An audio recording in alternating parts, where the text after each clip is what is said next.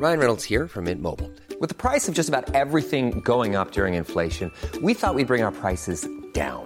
So to help us, we brought in a reverse auctioneer, which is apparently a thing.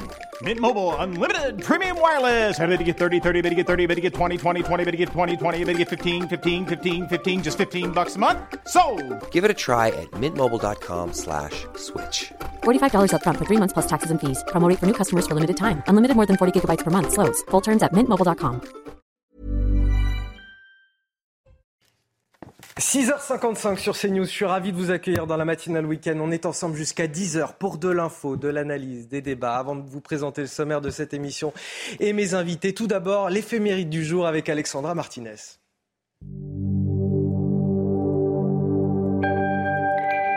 Chers amis, bonjour. Avec Sainte-Rolande que nous fêtons aujourd'hui, nous partons à la découverte d'un personnage fascinant. Nous sommes au temps de l'empereur Charlemagne. Rolande est une jeune princesse. Son père est le roi des Lombards. Elle vit avec lui dans les Flandres où ils ont été exilés. Comme souvent à l'époque, on la destine à un mariage arrangé avec un jeune prince écossais sans lui demander son avis. Mais Rolande refuse absolument ce projet. Elle n'a qu'un seul désir, rejoindre le couvent de Sainte-Ursule à Cologne. Elle subit une pression si forte qu'elle décide de s'enfuir de la demeure familiale. Le voyage est éprouvant. Épuisée, Rolande doit s'arrêter. Elle est recueillie par un paysan, mais elle va mourir chez lui au bout de huit jours. Son corps est transféré près de Namur. Très vite, des miracles vont se dérouler sur son tombeau. On constate ainsi qu'il en coule une huile qui guérit les malades. Il existe un nom un peu compliqué pour désigner les saints dont se dégagent des parfums ou des huiles. On dit qu'ils sont myroblites. Et voici maintenant le dicton du jour, inspiré de Saint-Servais, le dernier des saints de glace que l'on fête aujourd'hui. Avant Saint-Servais, point d'été. Après Saint-Servais, plus de gelée. C'est tout pour aujourd'hui. À demain, chers amis. Ciao. Et comme chaque week-end, vous le savez, des intervenants de qualité pour commenter toute l'actualité dans cette émission. À mes côtés, Najwa El Haïté, bonjour. Bonjour Anthony Favelli. Avocate. Face à vous ce matin, Michel Taube, fondateur du site Bonjour Anthony. International. Bonjour à vous. Bonjour. Et bien sûr, bien sûr, Loïc Roosevelt pour la météo de votre euh, samedi 13 mai. Va-t-il faire beau aujourd'hui? La réponse tout de suite. Problème de pare-brise? Pas de stress. Partez tranquille avec la météo et Point S-Glace. Réparation et remplacement de pare-brise. Bonjour à tous. À l'image de cette semaine, encore des averses pour aujourd'hui, principalement du sud-ouest jusqu'aux frontières de l'Est.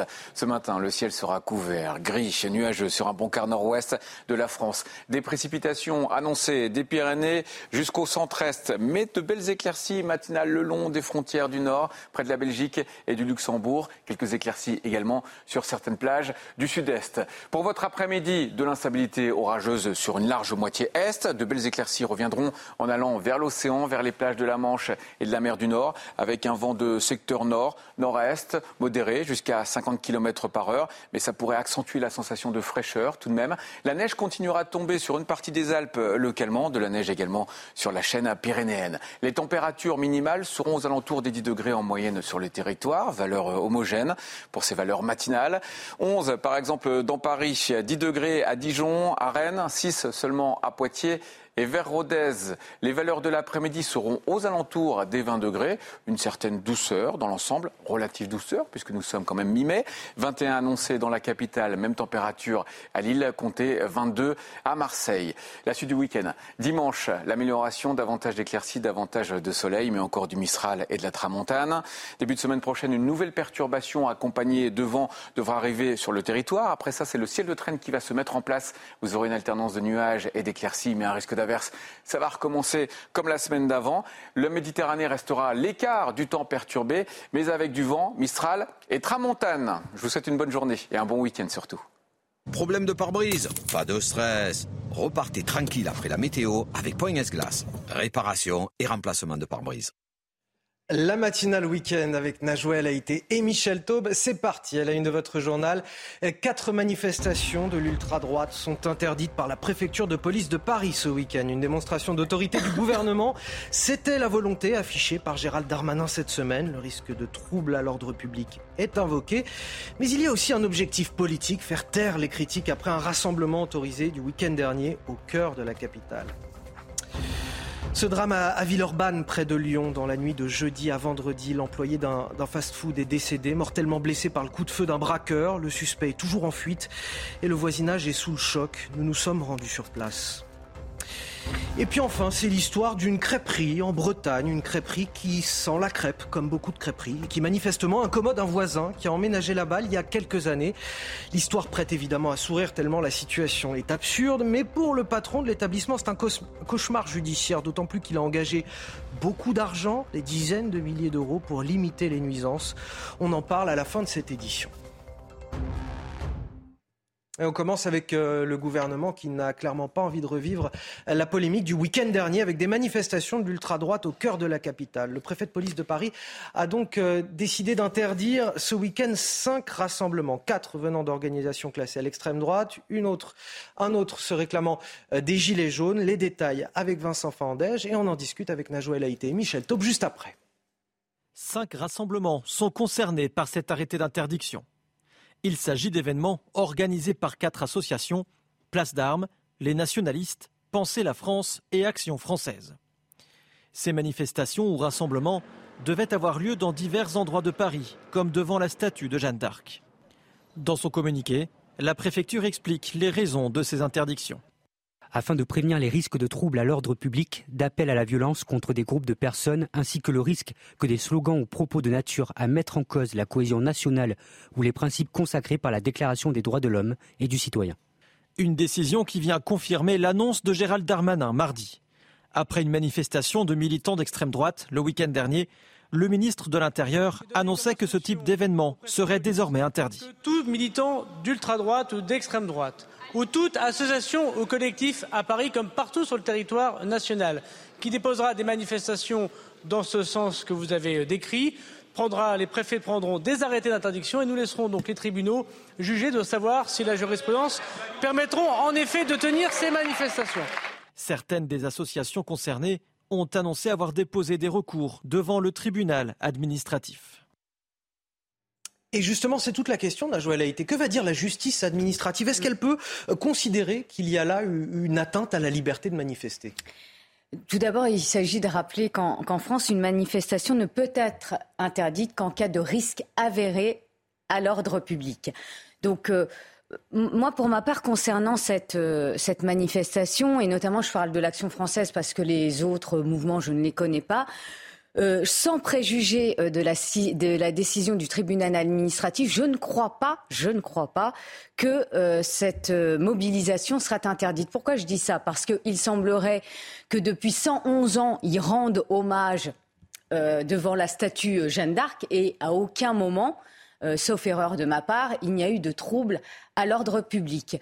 Euh, donc il y a une jurisprudence par rapport euh, à, ce type d'événement qui, qui, existe, enfin jurisprudence non pas juridique, mais une jurisprudence par rapport aux atteintes à l'ordre public concernant ce genre de manifestation. Et je vous dis, à ma connaissance, je, je ne crois pas qu'il y en ait eu. Euh, après, euh, je, je, vois pourquoi le gouvernement fait ça. C'est-à-dire que la manifestation qui a eu lieu le 6 mai dernier, a suscité un véritable émoi public. Et, je peux le comprendre. Parce que je vous avouerai que moi, quand j'ai vu les images circuler sur les réseaux sociaux avec des gens masqués, euh, avec euh, euh, des cycles de croix celtiques, autant vous dire que ça m'a fait froid dans le dos. Et, et en plus, euh, erreur de ma part, j'ai vu qu'à côté de ces images, c'était écrit en allemand. Et j'étais persuadée que ça, ça, se passait en Allemagne, en disant, bah voilà, il y a une recrudescence encore du nazisme. Et je découvre que c'est à Paris, le 6 mai, qu'on manifeste librement. Et je tiens à souligner également, j'en terminerai par là, que cette manifestation du 6 mai a été organisée par le GUD à Paris. Je vous rappelle que le GUD à Paris était en sommeil pendant plusieurs années. Et il semblerait que ce mouvement ultra-violent, hein, je le rappelle, ultra-violent, soit aussi euh, une résurgence de ce qu'on appelle les zouaves, qui, qui euh, est un mouvement également euh, connu pour ses exactions extrêmement violents également.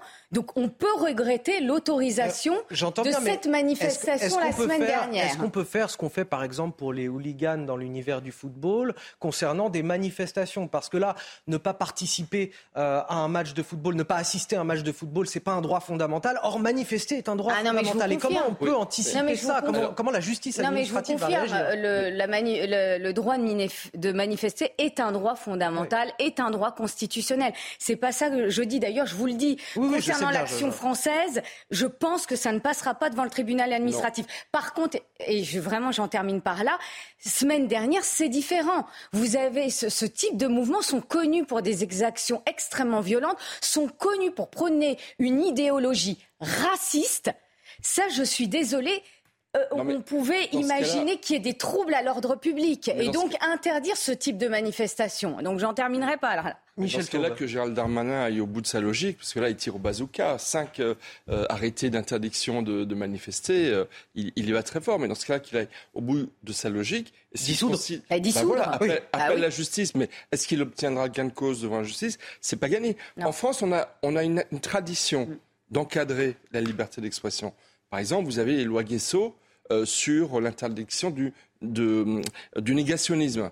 Euh, la dénonciation, le fait de nier l'existence des chambres à gaz, etc. En France, c'est interdit. Mais ça n'est interdit qu'en France et en Allemagne. Vous avez beaucoup d'autres pays parfaitement démocratiques où il y a une liberté d'expression et de manifestation qui est plus étendue que dans d'autres pays. Donc, dans notre pays, on a une certaine habitude à encadrer les libertés fondamentales par des dispositions législatives multiples et Mais en variées. fait, là, il y a une démonstration d'autorité très court-termiste, finalement. C'est-à-dire qu'on on veut montrer, Gérald Darmanin a dit cette semaine, je ne veux plus de manifestations d'ultra-droite. Ce en quoi Elles il a sont interdites ce week-end, alors qu'en en vérité, comme vous dites, il faudrait peut-être dissoudre ces groupuscules Voilà, d'extrême et puis, droite. Si le- En plus, il a quelque part désavoué euh, son préfet de police de Paris, Laurent Nunez, qui en début de semaine avait parfaitement assumé le fait, d'un point de vue légal, d'autoriser la manifestation du 6 Oui, mai. du 6 mai. Je note quand même une photo violente, une image violente, parce qu'effectivement, je suis d'accord que cette, cette image de la manifestation de samedi dernier était violente. Mais une image violente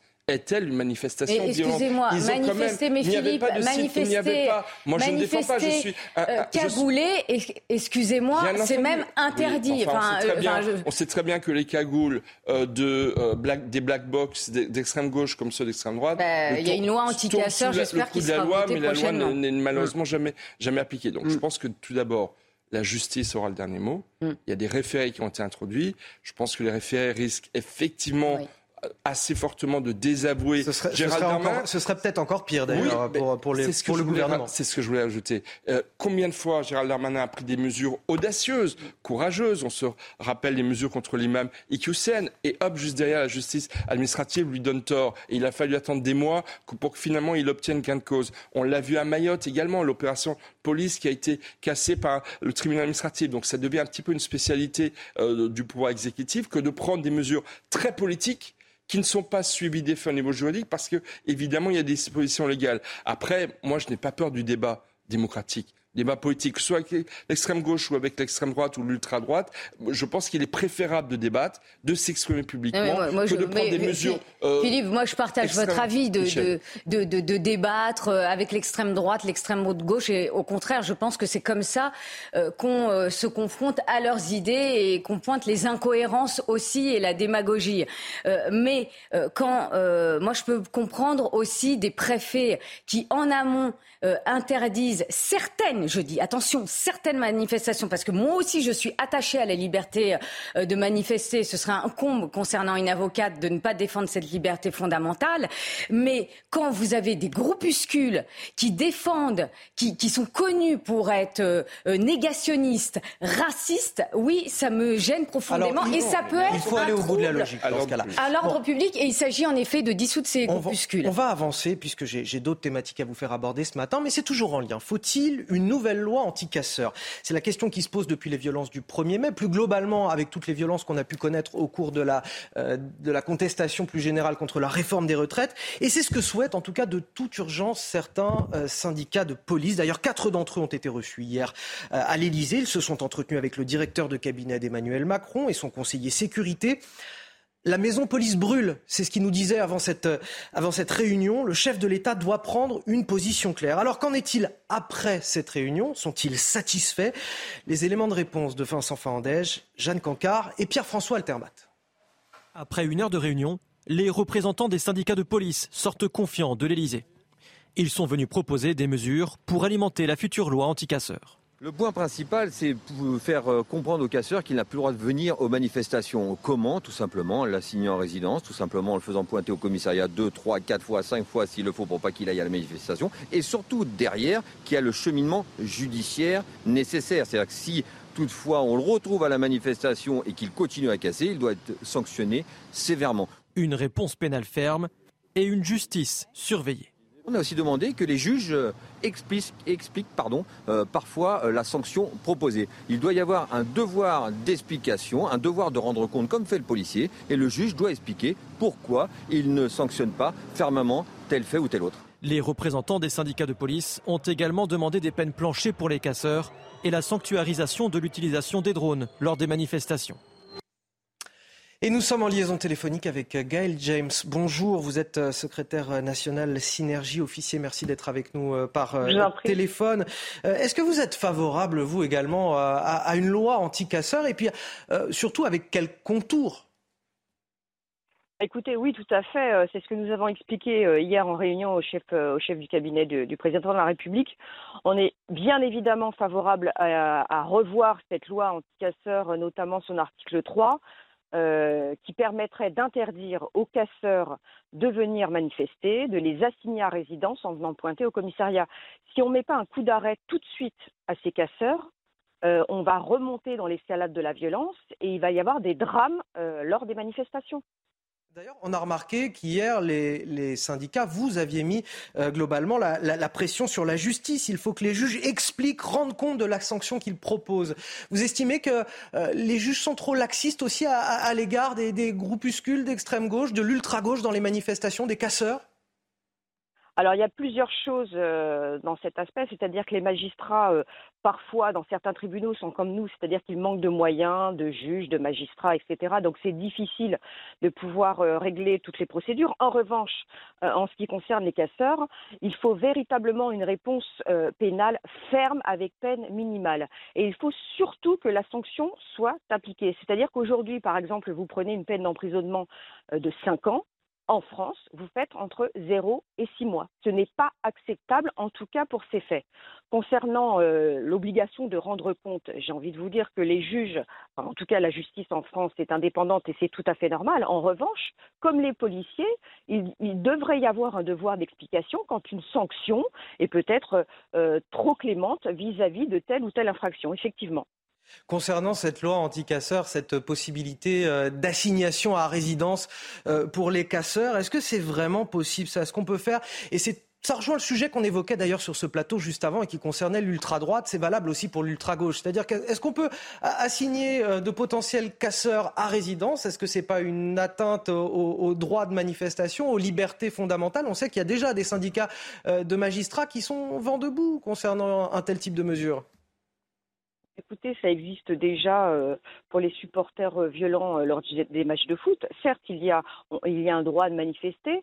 En revanche, ah une infraction. Un match de foot, pardonnez-moi, c'est pas la même chose. C'est pas un droit fondamental. C'est pas un la droit différence. fondamental. Mais en revanche, on est arrivé à une telle situation aujourd'hui en France lors des manifestations qu'il n'est pas incohérent à un moment donné, quand des casseurs sont reconnus, placés en garde à vue et que l'infraction est constatée, de pouvoir interdire ces fauteurs de troubles de, de revenir en manifestation pour réitérer leurs faits. Pour nous, ce n'est pas incohérent. J'ai une dernière question pour vous, parce que les, mots ont été très durs hier. Euh, j'ai trouvé la maison police brûle. Euh, vous dénoncez dans, la lettre, euh, en amont de cette, réunion, une situation apocalyptique. La peur doit changer de camp. Vous dites aussi d'Emmanuel Macron, on ne comprend pas s'il est de notre côté ou de celui des casseurs. Vous estimez que dans la société, il y a vraiment un revirement idéologique qui s'est fait? Alors, ce n'est pas un revirement idéologique. C'est vrai que les mots sont forts dans notre courrier, mais, c'était voulu, c'était à dessein, c'était pour qu'on nous reçoive. À la preuve, nous avons été reçus euh, très rapidement par le, directeur de cabinet. En revanche, oui, la maison brûle, c'est-à-dire qu'on est arrivé à une situation apocalyptique, je vous le dis. Les collègues de tout grade et de tout corps, quand ils vont sur le terrain lors de manifestations, euh, ils se demandent s'ils vont rentrer chez eux le soir. C'est-à-dire que non seulement ils doivent, faire leur travail, c'est-à-dire défendre les citoyens qui sont venus manifester calmement et c'est normal. Et en même temps, ils doivent se défendre, défendre les commerces et défendre l'institution contre des casseurs. Donc oui, la situation aujourd'hui euh, est dramatique et insupportable. Merci à vous, euh, Gaël James, secrétaire national Synergie officier, d'avoir euh, réagi sur notre antenne aujourd'hui. 7h14, bientôt 7h15. Et c'est l'heure du rappel de l'actualité. Ce matin, c'est avec vous, Somaya Labidi. Bonjour. Un tag et des remous à l'université Grenoble-Alpes. Des menaces de mort visant deux membres de l'Uni ont été découvertes hier matin sur la façade de la bibliothèque universitaire droit-lettres. Des tags faisant référence à la volonté de groupes de gauche radicale que tous les étudiants aient au minimum la moyenne pour éviter les redoublements. Les deux étudiants visés ont déposé plainte contre X et l'université annonce avoir lancé des poursuites judiciaires. Euh, deux Français détenus en Iran ont été libérés, affaiblis et malades après une longue captivité. Ils sont arrivés hier soir à bord d'un avion médicalisé à l'aéroport du Bourget. Accusé d'espionnage, Benjamin Brière, 37 ans, avait été arrêté en mai 2020 quant au consultant en tourisme de 64 ans. Il avait été emprisonné le 3 octobre 2022 pour atteinte à la sécurité nationale. Et puis réduit à 10 et mené au score à la, dès la 23e minute, lancé parvenu à battre Reims ce vendredi soir 2-1 en ouverture de la 35e journée de Ligue 1. C'est un match qui montre nos forces mentales au-delà de nos qualités. Ce que les joueurs ont réalisé est énorme, a déclaré l'entraîneur de Lens à l'issue du match. Une victoire qui permet aux Dauphins du PSG de compter provisoirement 5 points d'avance sur l'OM, troisième au classement. Dans le reste de l'actualité, un, employé d'un fast-food a, été tué à Villeurbanne, près de Lyon. Les faits se sont déroulés dans la nuit de, jeudi à, vendredi lors du braquage de l'établissement. Le suspect euh, muni d'une arme à feu est toujours en fuite et une enquête a été ouverte pour vol avec arme et homicide volontaire. Le reportage, Olivier Madinier. Ce vendredi matin, des taches de sang étaient encore visibles sur le sol de ce restaurant. Il est 3h30 du matin lorsqu'un homme masqué et armé pénètre dans l'établissement il cherche à s'emparer de la caisse. L'un des employés présents s'interpose. Le braqueur tire à plusieurs reprises. L'employé s'effondre. Il succombera à ses blessures quelques heures plus tard. Dans la matinée, les habitués du restaurant étaient sous le choc. Tu braques quelqu'un et tu tires sur lui pour, euh, pour 100 euros, 200 euros, franchement, je trouve ça nul. Euh, c'est honteux, c'est ça. C'est vraiment, au lieu d'aller travailler, au lieu de, je sais pas, faire une autre chose. Euh, c'est pas agressif, il a jamais d'histoire. Il a jamais, il a fait une petite histoire. Euh, vous demandez à n'importe qui, c'est un gars super cool. Des fois, moi, chez tout moi, les gens qui n'ont pas assez ou manquent un peu d'argent, il leur dit c'est pas grave, prenez, vous payez la prochaine fois. Sept douilles de calibre 9 mm ont été retrouvées au sol. Le braqueur s'est enfui à pied. Il est toujours recherché un autre sujet sur lequel je voulais vous faire réagir ce matin, Najouel Haïté et, Michel Taube. C'est l'un euh, des squares les plus anciens et les plus pittoresques de la ville de Paris. Il pourrait bel et bien disparaître. Le square Jean 23, situé juste derrière la cathédrale Notre-Dame. On le retrouve d'ailleurs dans beaucoup de photographies. Ces grilles datent de 1840. Elles, le protègent des incivilités, notamment la nuit. Elles protègent aussi le mémorial des martyrs de la déportation qui se trouve justement dans ce square. Seulement, voilà, la ville de Paris euh, souhaite en faire un espace ouvert, une pelouse arboré qui serait accessible à tous en tout temps, au risque d'en faire peut-être un, lieu bondé de touristes, dégradé par les incivilités, euh, mais aussi qui pourrait attirer la délinquance. En tout cas, ce que craignent certains Parisiens qui ont décidé de lancer une pétition contre ce projet. Le reportage de Maxime Lavandier et Antoine Durand, on en discute juste après. C'est un projet qui divise les habitants du quartier. Avec la rénovation des abords de Notre-Dame, la mairie souhaite ouvrir les jardins des squares Jean 23 et de l'île de France et retirer les grilles datant de 1840. Le square serait alors accessible 24 heures sur 24, ce qui pour Raymond, habitant du quartier depuis 36 ans, pourrait détériorer les jardins. Je crains que des jardins, publics comme ceci, à cet endroit-là, qui réunit beaucoup de monde, ne deviennent vite euh, une poubelle. Si on donne libre accès jour et nuit à des jardins publics, je pense que la drogue et autres excitants ne viennent, euh, ne viennent troubler l'ordre. Un avis que ne partagent pas les commerçants du quartier ou les plus jeunes, qui voient d'un bon oeil cet aménagement. L'aspect commercial dans les journées, euh, on va pas se mentir, je pense que ça serait euh, une bonne chose pour nous. Moi, en tant que jeune, bah, je peux que être pour ça. Je serais le premier à venir ici et à profiter de, à profiter de l'esplanade comme ça. voilà. Consultés en février dernier, les riverains s'étaient pourtant prononcés en faveur d'une restauration à l'identique et du maintien des grilles. Ils ont lancé une pétition dans ce sens qui a recueilli pour l'instant plus de 45 000 signatures. La Commission nationale de l'architecture et du patrimoine a donné un avis positif ce jeudi sur le projet proposé, mais réclame cependant le maintien des grilles de fermeture autour des squares. Alors est-ce que le risque en fait c'est pas d'en faire un lieu un petit peu semblable au Champ de Mars par exemple Oui, et puis en plus, c'est vraiment, il se trouve que je connais bien ce, quartier, c'est un lieu presque sacré qui est à la fois aux abords de Notre-Dame de Paris et, comme vous le rappeliez, du mémorial euh, des martyrs de la déportation. Et donc c'est vrai, je pense que ce n'est pas le lieu pour en faire un lieu, de, tourisme. Il y a déjà beaucoup de touristes qui passent par là. Et donc je pense que c'est s'il y a 45 000 habitants et, amis de ce quartier qui ont déjà signé cette pétition. 45 000, c'est énorme. Ça montre bien qu'il y a là, encore une fois, un lieu un peu particulier dans Paris et qu'il vaut mieux ne pas peut-être y toucher. Alors, espérons que Anne Hidalgo, la maire de Paris, parce que c'est elle qui peut avoir le dernier mot, euh, entendra cette parole, encore une fois, de, bon sens et de respect pour un lieu particulier. Najwa Haïté.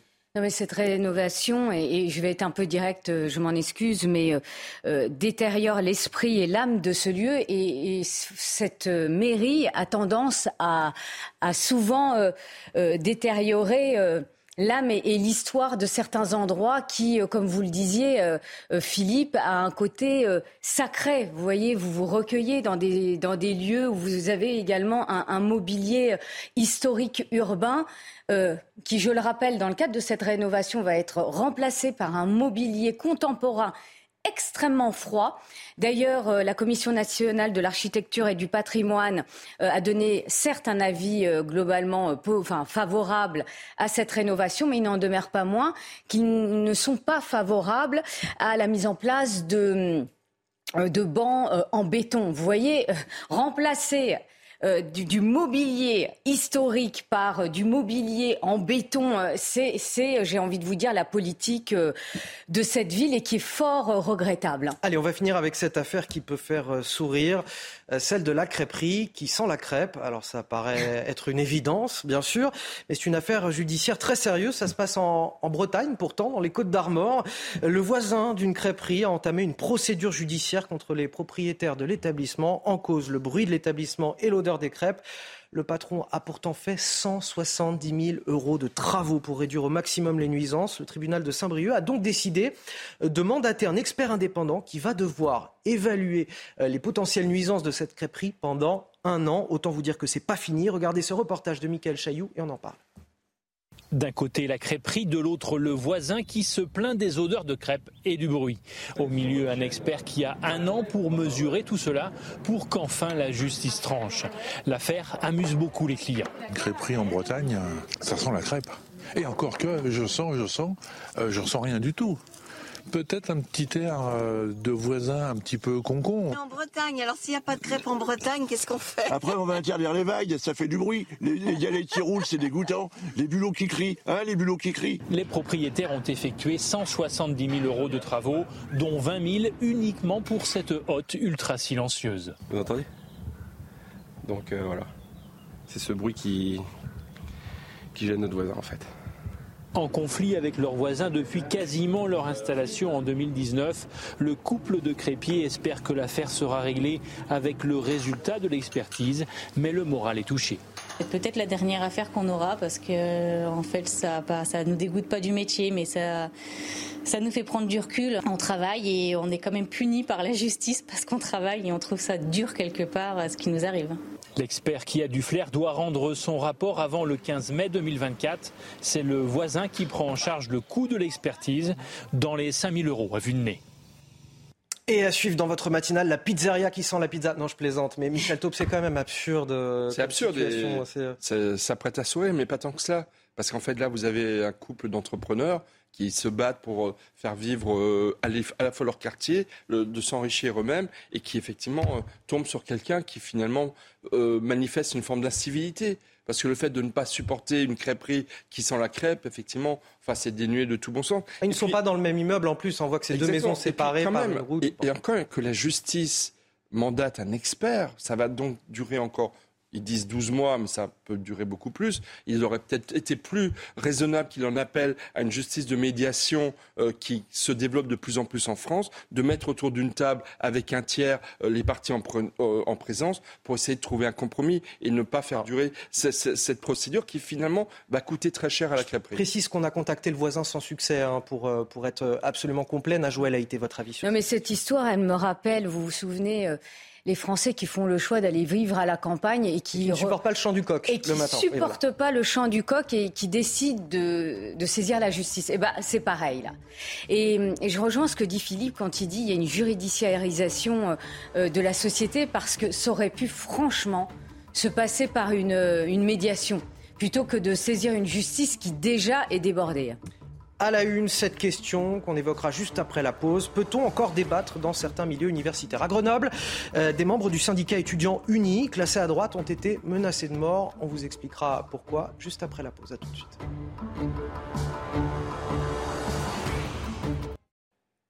7h29, de retour dans la matinale week-end. On est toujours ensemble jusqu'à 10h pour décrypter l'actualité avec euh, Najwa El Haïté, avocate. Et Najwa, je le rappelle, en face de vous, c'est Michel Taube pour euh, info, oui. pas Philippe Décidément. mais... Non, mais je suis, je suis désolée, euh, Michel. C'est beaucoup. C'est le, le direct, c'est l'effet du direct. Vous direct. êtes toutes pardonnées, mais je le rappelle, c'est donc Michel Taube en face de vous, oui, Michel, fondateur. Je suis, désolée. Euh, non, mais en plus, ça m'est déjà arrivé avec Guillaume Bigot, souvenez-vous, je ne sais plus comment j'avais appelé. Il n'y a aucun problème. On est dans une atmosphère conviviale ici sur ce euh, plateau. À la une de votre journal de 7h30, peut-on encore débattre dans certains milieux universitaires? À Grenoble, des membres du syndicat étudiant unique, classés à droite, ont été menacés de mort, tout simplement parce qu'ils s'opposent à une revendication des autres syndicats, celle de valider automatiquement les examens de tous les étudiants en raison de la mobilisation contre la réforme des retraites. L'UNI dénonce des menaces venant de l'extrême gauche. On vous explique tout dans un instant. Emmanuel Macron à Dunkerque hier, c'était son sixième déplacement en l'espace d'un mois seulement. Le chef de l'État qui sature l'espace politique, il a demandé à ses équipes de lui organiser deux déplacements par semaine jusqu'à l'été avec euh, évidemment un objectif politique, vous le savez, tourner la page de la réforme des retraites au risque peut-être de donner le tournis avec un catalogue de mesures. Vous nous donnerez en tout cas votre avis sur ce plateau. Et puis direction la Haute-Corse pour finir. La Haute-Corse frappée par la sécheresse comme chaque été. Dans la commune de Brando, le maire ne veut plus délivrer de permis de construire pour les piscines. Leur remplissage sera même interdit dès le 15 mai. Dans cette ville, la population est multipliée par trois chaque été. Vous verrez le reportage à la fin de cette édition. Et donc, je le disais, deux, euh, étudiants pardon, du syndicat Uni menacés de mort dans des tags, des tags réalisés sur la façade de la bibliothèque universitaire de Grenoble. Ce qui leur vaut ces menaces, c'est euh, leur opposition aux 10 améliorables. C'est une revendication en fait des autres organisations étudiantes qui veulent que tous les élèves, sans exception, obtiennent la moyenne aux examens pour compenser les difficultés liées à la mobilisation contre la réforme des retraites. Les explications de Maxime Lavandier et on commente sur ce plateau. Un tag qui appelle au meurtre. Découvert vendredi sur la façade de l'université de Grenoble-Alpes, il vise deux membres de l'Union nationale interuniversitaire qui s'opposent à la mesure du 10 améliorable voulue par certains étudiants pour valider leur année. Non, c'est euh, frontalement opposé euh, au 10 améliorable parce qu'on part du principe, on, sait que c'est une mesure qui est anti-méritocratique et une mesure qui amènerait juste à une, une, chute, même pas une baisse, mais une réelle chute du niveau général à l'université. Des menaces et des intimidations récurrentes pour le syndicat et une justice qui, selon eux, n'est pas dissuasive. Il y a un an, par exemple, les Antifa ont agressé euh, plusieurs de nos militants. Euh, une justice qui n'a pas, été, efficace et euh, qui a condamné les Antifa à seulement 70 heures de travaux d'intérêt général et 1000 euros d'amende. On crée un sentiment d'impunité chez ces militants d'extrême gauche et par la suite, ils ils peuvent se permettre d'aller toujours plus loin et aujourd'hui d'appeler au meurtre, euh, au meurtre de membres de l'UNI. Dans un tweet, l'université de Grenoble condamne avec la plus grande fermeté ces menaces de mort et affirme son attachement sans faille aux valeurs républicaines. De leur côté, les deux personnes visées par les tags ont porté plainte contre X. Une petite réaction, celle d'Eric Ciotti, euh, le patron des LR sur Twitter. Intolérable, dit-il. Tout mon soutien à Yven et Samuel, militants de l'UNI et menacés de mort pour leurs idées par les groupuscules d'extrême gauche au sein de l'université de Grenoble. L'administration doit réagir. Michel Taub, il y a manifestement des, des problèmes récurrents, des tensions récurrentes et même des agressions de militants d'extrême gauche contre des militants de, de, l'UNI euh, à Grenoble. Euh, L'UNI qui est un syndicat, je le rappelle, plutôt classé à droite. Est-ce qu'il y a une forme euh, d'intolérance dans certains milieux universitaires aujourd'hui Non, mais du côté de la gauche? L'université française est dans un état de terreur, vit sous la terreur.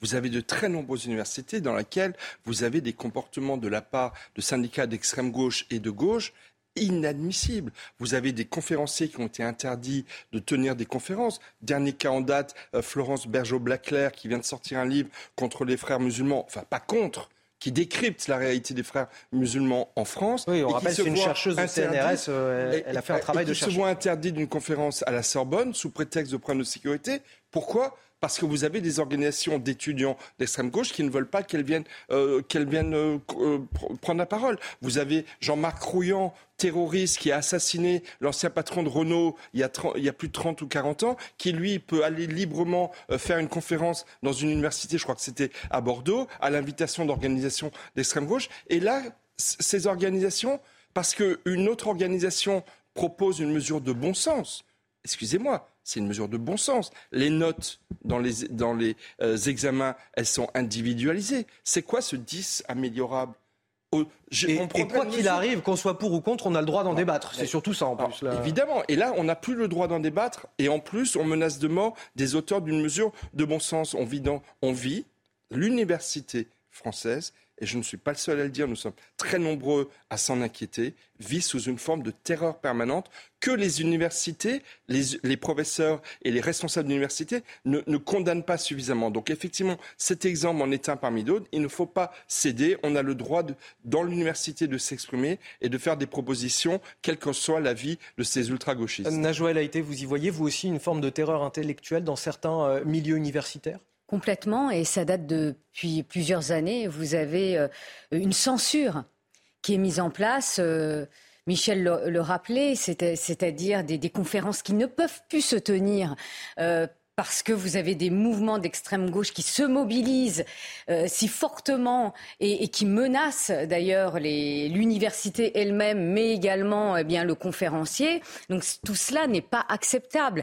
Et là où on peut être inquiet, c'est que la liberté académique, qui est quand même une liberté euh, fondamentale de recherche, d'enseignement, est en danger en France. Vous citiez euh, Florence, le- la chercheure au CNRS, Florence Bergeau-Blaclair, qui a écrit un ouvrage essentiel. Moi, je, je parle d'un ouvrage d'utilité publique qui s'intitule Frérisme et ses réseaux.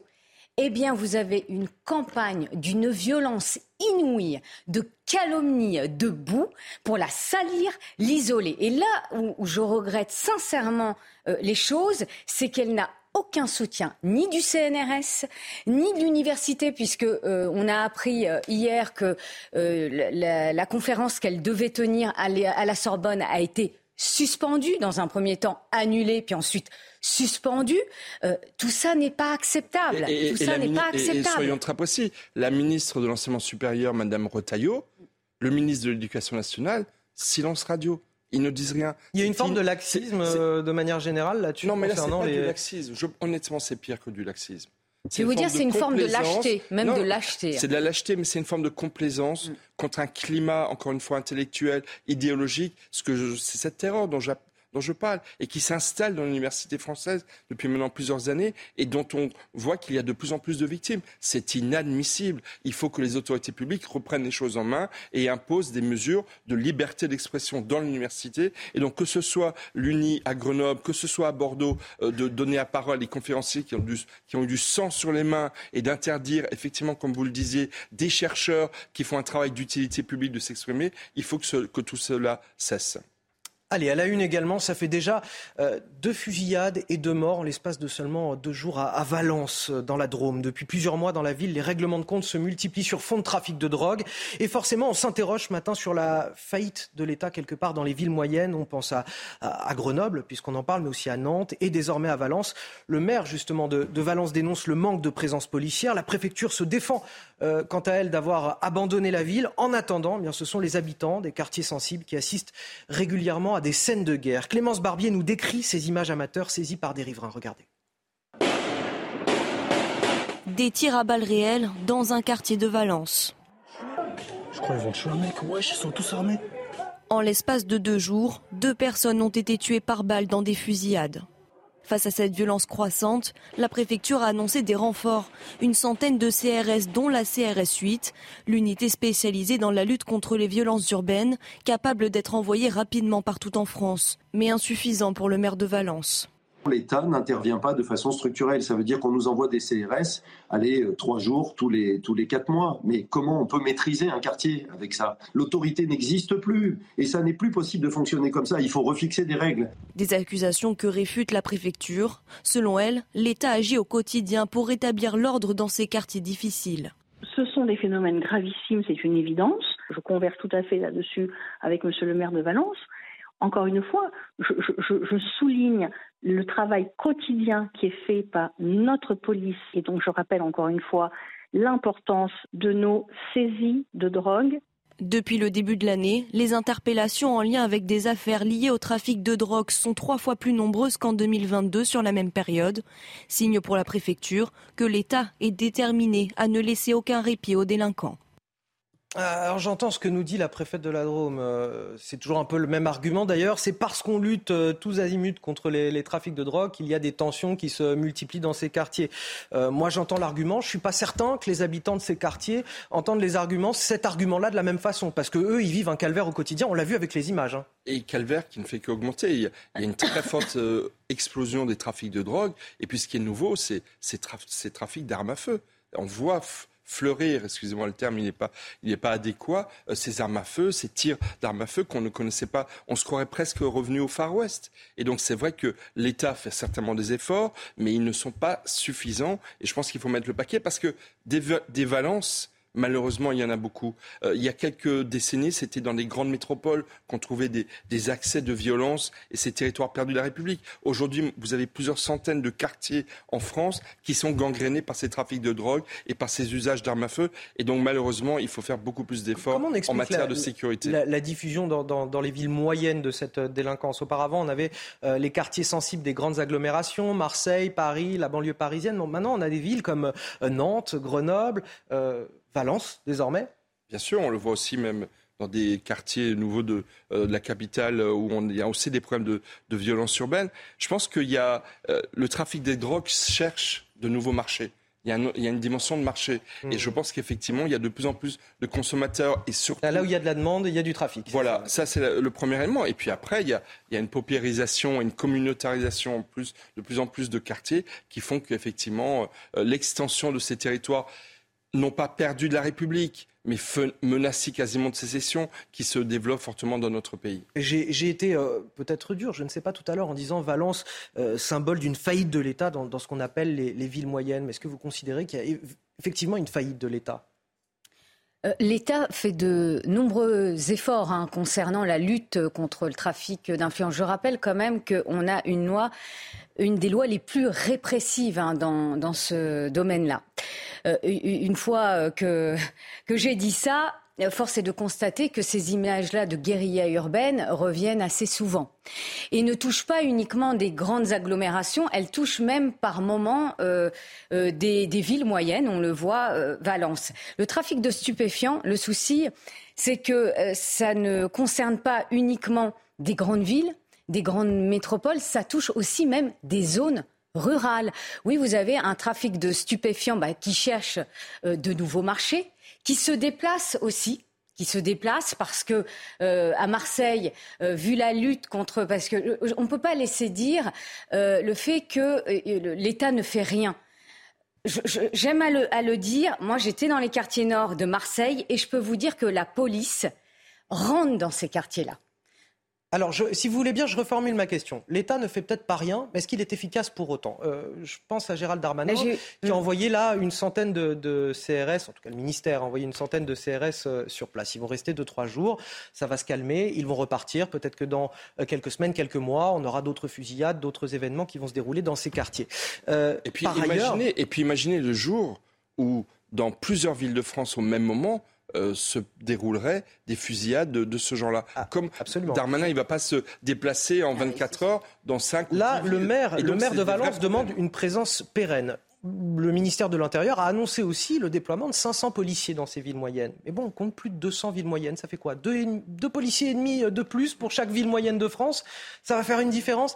Et, la question du saupoudrage des moyens, est-ce que c'est efficace? Comment, comment on va s'en sortir De toute façon, moi, je, pense que euh, pour lutter contre les trafics de drogue et surtout les, mafias qui se sont mises en place derrière ces, ces, trafics, il faut remettre à plat l'ensemble de, du système de lutte contre ces trafics de drogue. Je pense que la répression policière ne suffira pas. Je pense qu'il faut effectivement imposer dans ces quartiers. Marseille, je crois, c'est 150 points de deal dans les quartiers nord de Marseille. On ne va pas mettre 150 compagnies de CRS euh, dans, ces quartiers-là. Donc il faut une réponse à la fois pénale beaucoup plus dure, mais il faut aussi une réponse sanitaire. Il faut peut-être revoir toutes les règles du marché de, la drogue. Et effectivement, c'est pas euh, par une, j'ai envie de dire, une surenchère sécuritaire d'apparat et de discours qu'on arrivera à lutter contre cette gangrène euh, qui se généralise. Oui, non, tout à fait. Mais euh, lutter au niveau national contre le grand banditisme, le trafic de stupéfiants, euh, ce n'est pas suffisant. Il faut vraiment, c'est à l'échelle de l'Union européenne que ça se passe. Pourquoi je dis ça? Parce que vous parliez en effet de mafia.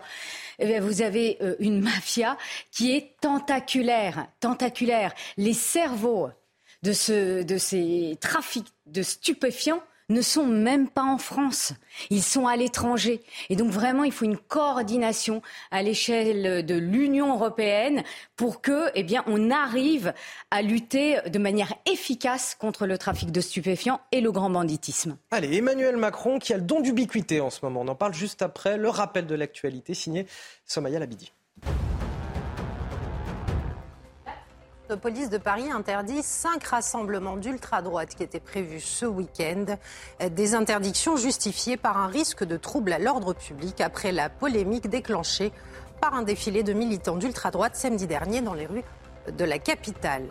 Un indépendantiste élu président de la Polynésie française grâce à sa nette victoire. Moetai Brotherson pourrait placer son camp en position de force face à l'État français pour un référendum. L'indépendance ne sera jamais imposée, ce sera un choix que les Polynésiens feront ou ne feront pas à l'issue d'un processus d'autodétermination, avait-il assuré lors d'une interview en mars dernier. Et puis le Grand Prix moto de France, Jack Miller, l'Australien, a dominé les essais qualificatifs. Le Français Fabio Cartaro passera encore par repêchage des qualifications aujourd'hui. Quant au champion du monde en titre, Francesco Bagnaia, il a arraché sa place dans le top 10.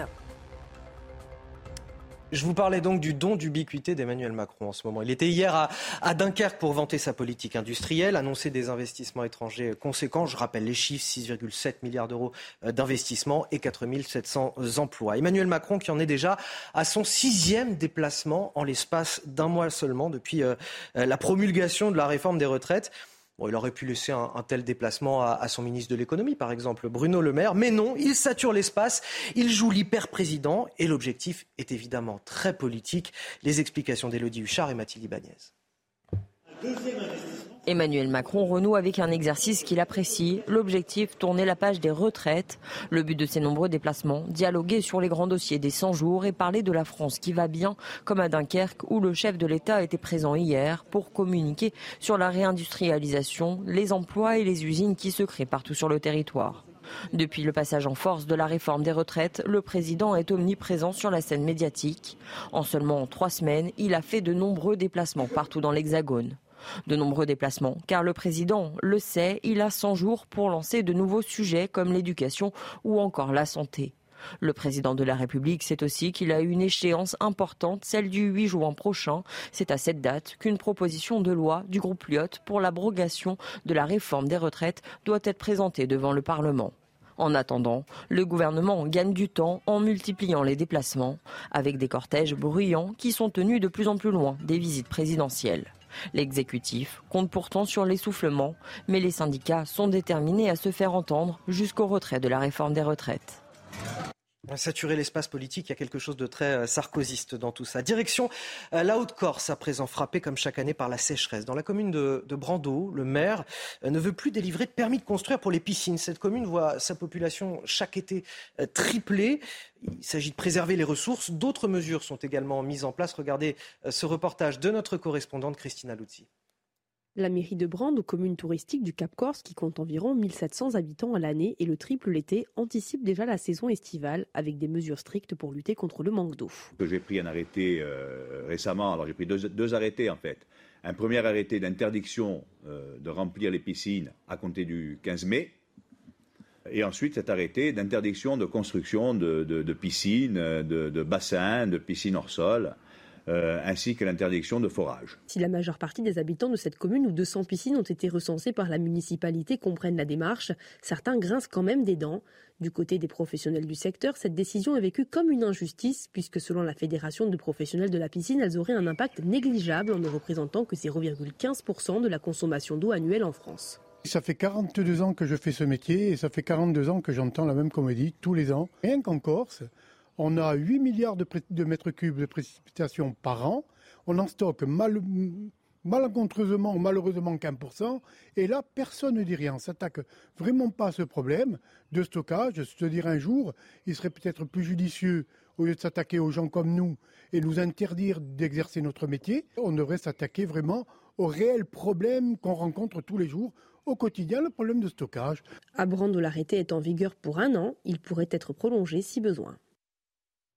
Et nous sommes en, liaison avec euh, Paul Félix Benedetti, ingénieur euh, hydraulique. Bonjour, merci d'être avec nous ce matin. Une petite question tout d'abord, le, vrai du faux quelque part. Les piscines, c'est une part importante de la consommation euh, d'eau en Corse. On entend dans ce reportage, ce serait 0,15% de la, consommation annuelle. Est-ce que c'est le bon chiffre? Oui, c'est le bon chiffre, mais je veux dire, c'est la symbolique du stockage indu pour euh, de l'eau récréative alors qu'on manque structurellement de ressources pour de l'eau agricole, pour de l'eau domestique euh, courante. Je crois que ce qui a été dit est vrai, la Corse a un besoin structurel, elle n'est pas à la hauteur des enjeux, elle stocke 1% de ce qui est précipité annuellement alors que l'île voisine, la Sardaigne, en stocke 15%. Pour vous donner deux chiffres en comparaison, hein. la Corse a 80 millions de stockage, la Sardaigne a 2000 millions. La Sardaigne ne fait que trois fois la Corse. Moi-même, il y a 25 ans, euh, jeune ingénieur, j'ai travaillé sur un projet international de vente d'eau massive à la Sardaigne. Et aujourd'hui, 20 euh, ans, 25 ans après, ce sont les Sardes qui peuvent nous vendre de l'eau. Donc aujourd'hui, ce qui manque en Corse, bien entendu, ce sont des infrastructures adaptées, des stockages cohérents, une politique de l'eau ciblée et une remise en question de nos politiques passées qui n'ont pas permis, malgré les mannes financières, européenne et même française euh, d'endiguer euh, cette problématique. La Corse est un château d'eau. On peut parler de manque d'eau, de sécheresse en Andalousie ou en Anatolie pour rester en Méditerranée, mais pas en Corse. C'est une imposture. Et un dernier mot peut-être sur le, dessalage d'eau de mer. On en parle souvent là aussi comme une solution possible, viable. Est-ce que c'est quelque chose qui est effectivement possible? On sait que d'autres pays sont plus en avance que nous sur cette question. Oui, c'est techniquement possible. Vous savez, depuis qu'on est allé sur la Lune, on peut tout faire. Euh, par contre, euh, quand on a autant de ressources en eau que la Corse, aussi facile à mobiliser, parce que la Corse est sur un socle rocheux, granitique, euh, qui, a peu de pertes. Et je pense que le dessalement doit être fait vraiment quand on sera acculé à ne pouvoir rien faire d'autre. Et c'est loin d'être le cas. On a, des logiques structurelles à mettre en place. Aujourd'hui, on discute d'une évolution statutaire. Euh, plus d'autonomie. Je pense que l'autonomie a profité aux Sardes et que nous, on est resté englués euh, dans des logiques contraintes euh, qui font qu'on n'a pas pu avoir une politique ciblée de l'eau adaptée à nos besoins et à notre développement. Paul Félix Benedetti, ingénieur hydraulique, merci pour votre éclairage ce matin. Pour finir, un mot de sport avec de la Ligue 1. Votre programme avec Groupe Verlaine. Installation photovoltaïque garantie 25 ans. Groupe Verlaine, connectons nos énergies. Fin là du caractère. Lens a dû s'employer pour conserver sa deuxième place de Ligue 1.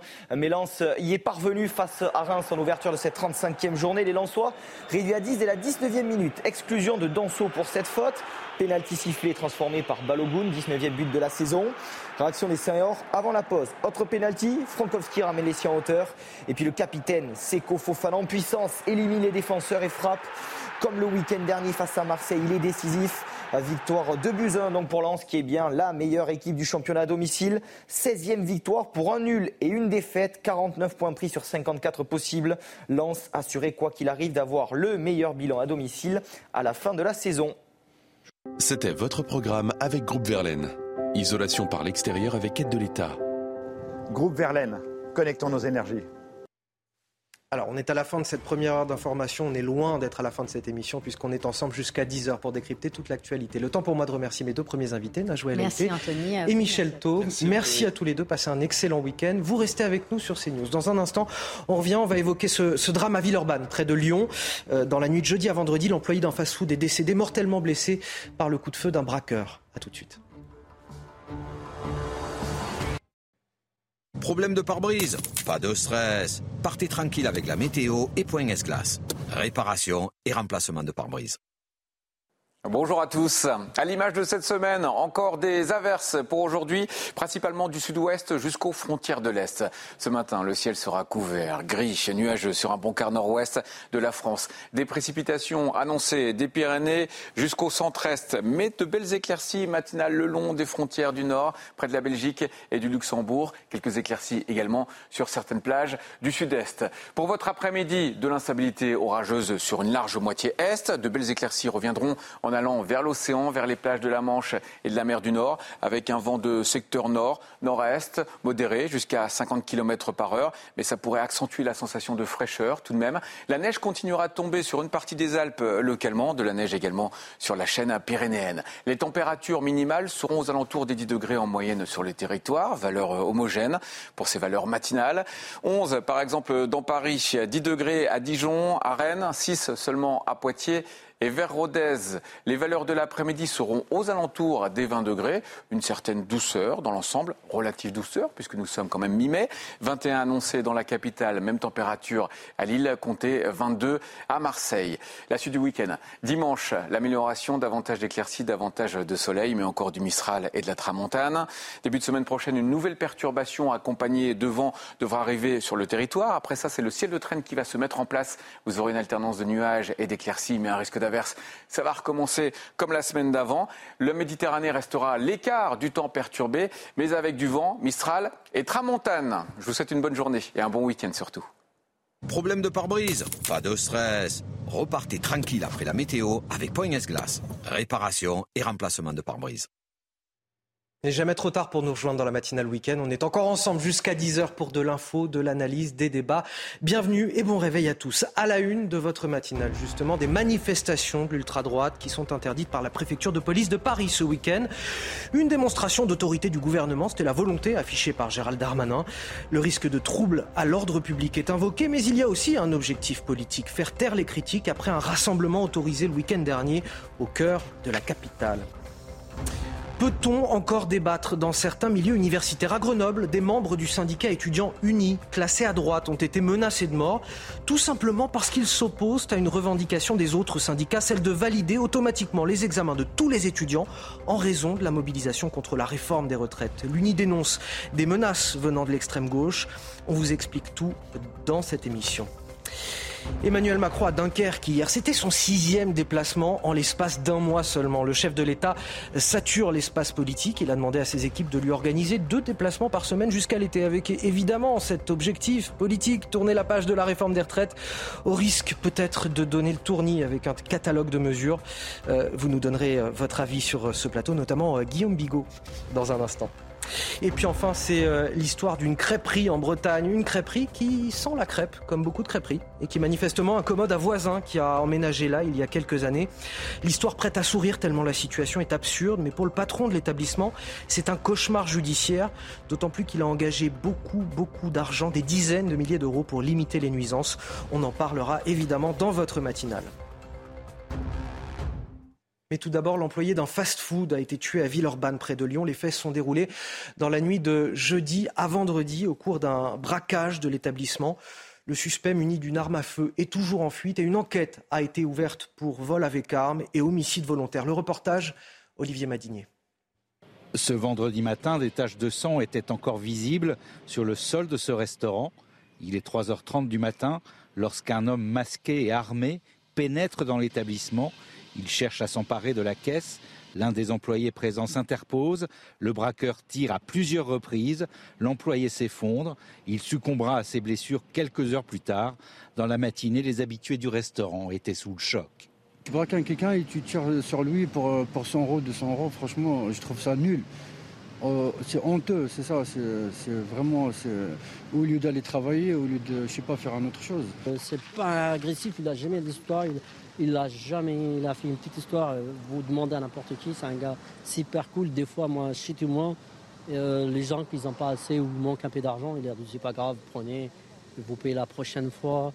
Sept douilles de calibre 9 mm ont été retrouvées au sol. Le braqueur s'est enfui à pied. Il est toujours recherché. L'été n'a pas encore commencé, pourtant dans les Pyrénées-Orientales, les cours d'eau sont au plus bas. L'inquiétude est, grande, tant du côté des, particuliers que des professionnels, et notamment chez les arboriculteurs. Une grande partie euh, de leur récolte est d'ailleurs euh, menacée, et avec la multiplication de ces épisodes de sécheresse, évidemment, c'est leur avenir qui se joue. Le reportage Fabrice Elsner avec le récit de Solène Boulan. Des galets qui s'étendent sur des centaines de mètres et une eau qui ne coule plus. Dans cette vallée située au nord de Perpignan, L'eau ne tombe plus depuis des mois, alors qu'elle alimente normalement les nappes phréatiques et les terrains agricoles du village. Euh, on n'a jamais vu cela. On a toujours eu, même l'été, donc toujours l'eau qui, qui a, toujours coulé, même si c'était que 10 ou 15 cm. Là, on n'a plus rien depuis plusieurs mois. La solution envisagée par le maire créer une digue d'environ 1,50 m pour stocker l'eau de pluie. Ça permettrait de faire donc un plan d'eau ici de 90 ou 100 hectares et ça permettrait bien évidemment d'alimenter les nappes phréatiques toute l'année. Seul moyen pour la commune d'arroser les vergers. Cette citerne censée couvrir 20% de l'arrosage habituel. La priorité, sauver les arbres des cultures agricoles. Car dans les vergers, les fruits ne mûrissent plus. Vous voyez là, le noyau maintenant il a durci, donc l'abricot ne va plus grossir. Et la récolte est complètement euh, foutue. Il n'y a plus rien à faire alors. Dans cette exploitation, les arbres risquent de mourir s'ils ne sont pas arrosés dans les 15 jours Maintenant, il va falloir tronçonner les arbres, racher et replanter. Quoi. Mais on en a pour 5 ou 6 ans, en fait, avant de, refaire une récolte. C'est des années de travail et, pour rien. Quoi. Les agriculteurs dénoncent une situation d'urgence, alors que les Pyrénées-Orientales viennent de basculer en situation de crise sécheresse, au moins jusqu'au 13 juin. Alors, on ne fait que se croiser en ce moment, mais je suis très heureux de le retrouver en plateau. Guillaume Bigot, bonjour. Bonjour, bonjour à vous, Anthony. Guillaume Bigot qui va analyser toute l'actualité avec nous dans, dans, quelques instants. Je suis impatient d'écouter vos analyses sur tous nos sujets d'actualité. Ce sera sur CNews et sur Europe 1, face à Bigot, juste après la pause. Restez avec nous.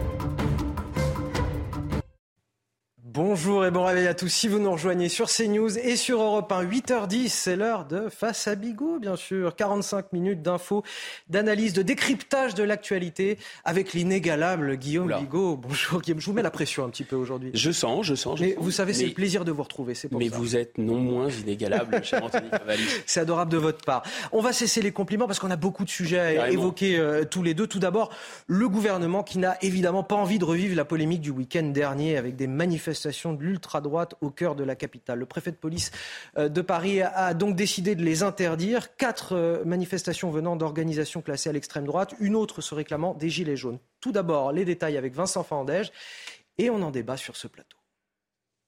Cinq rassemblements sont concernés par cet arrêté d'interdiction.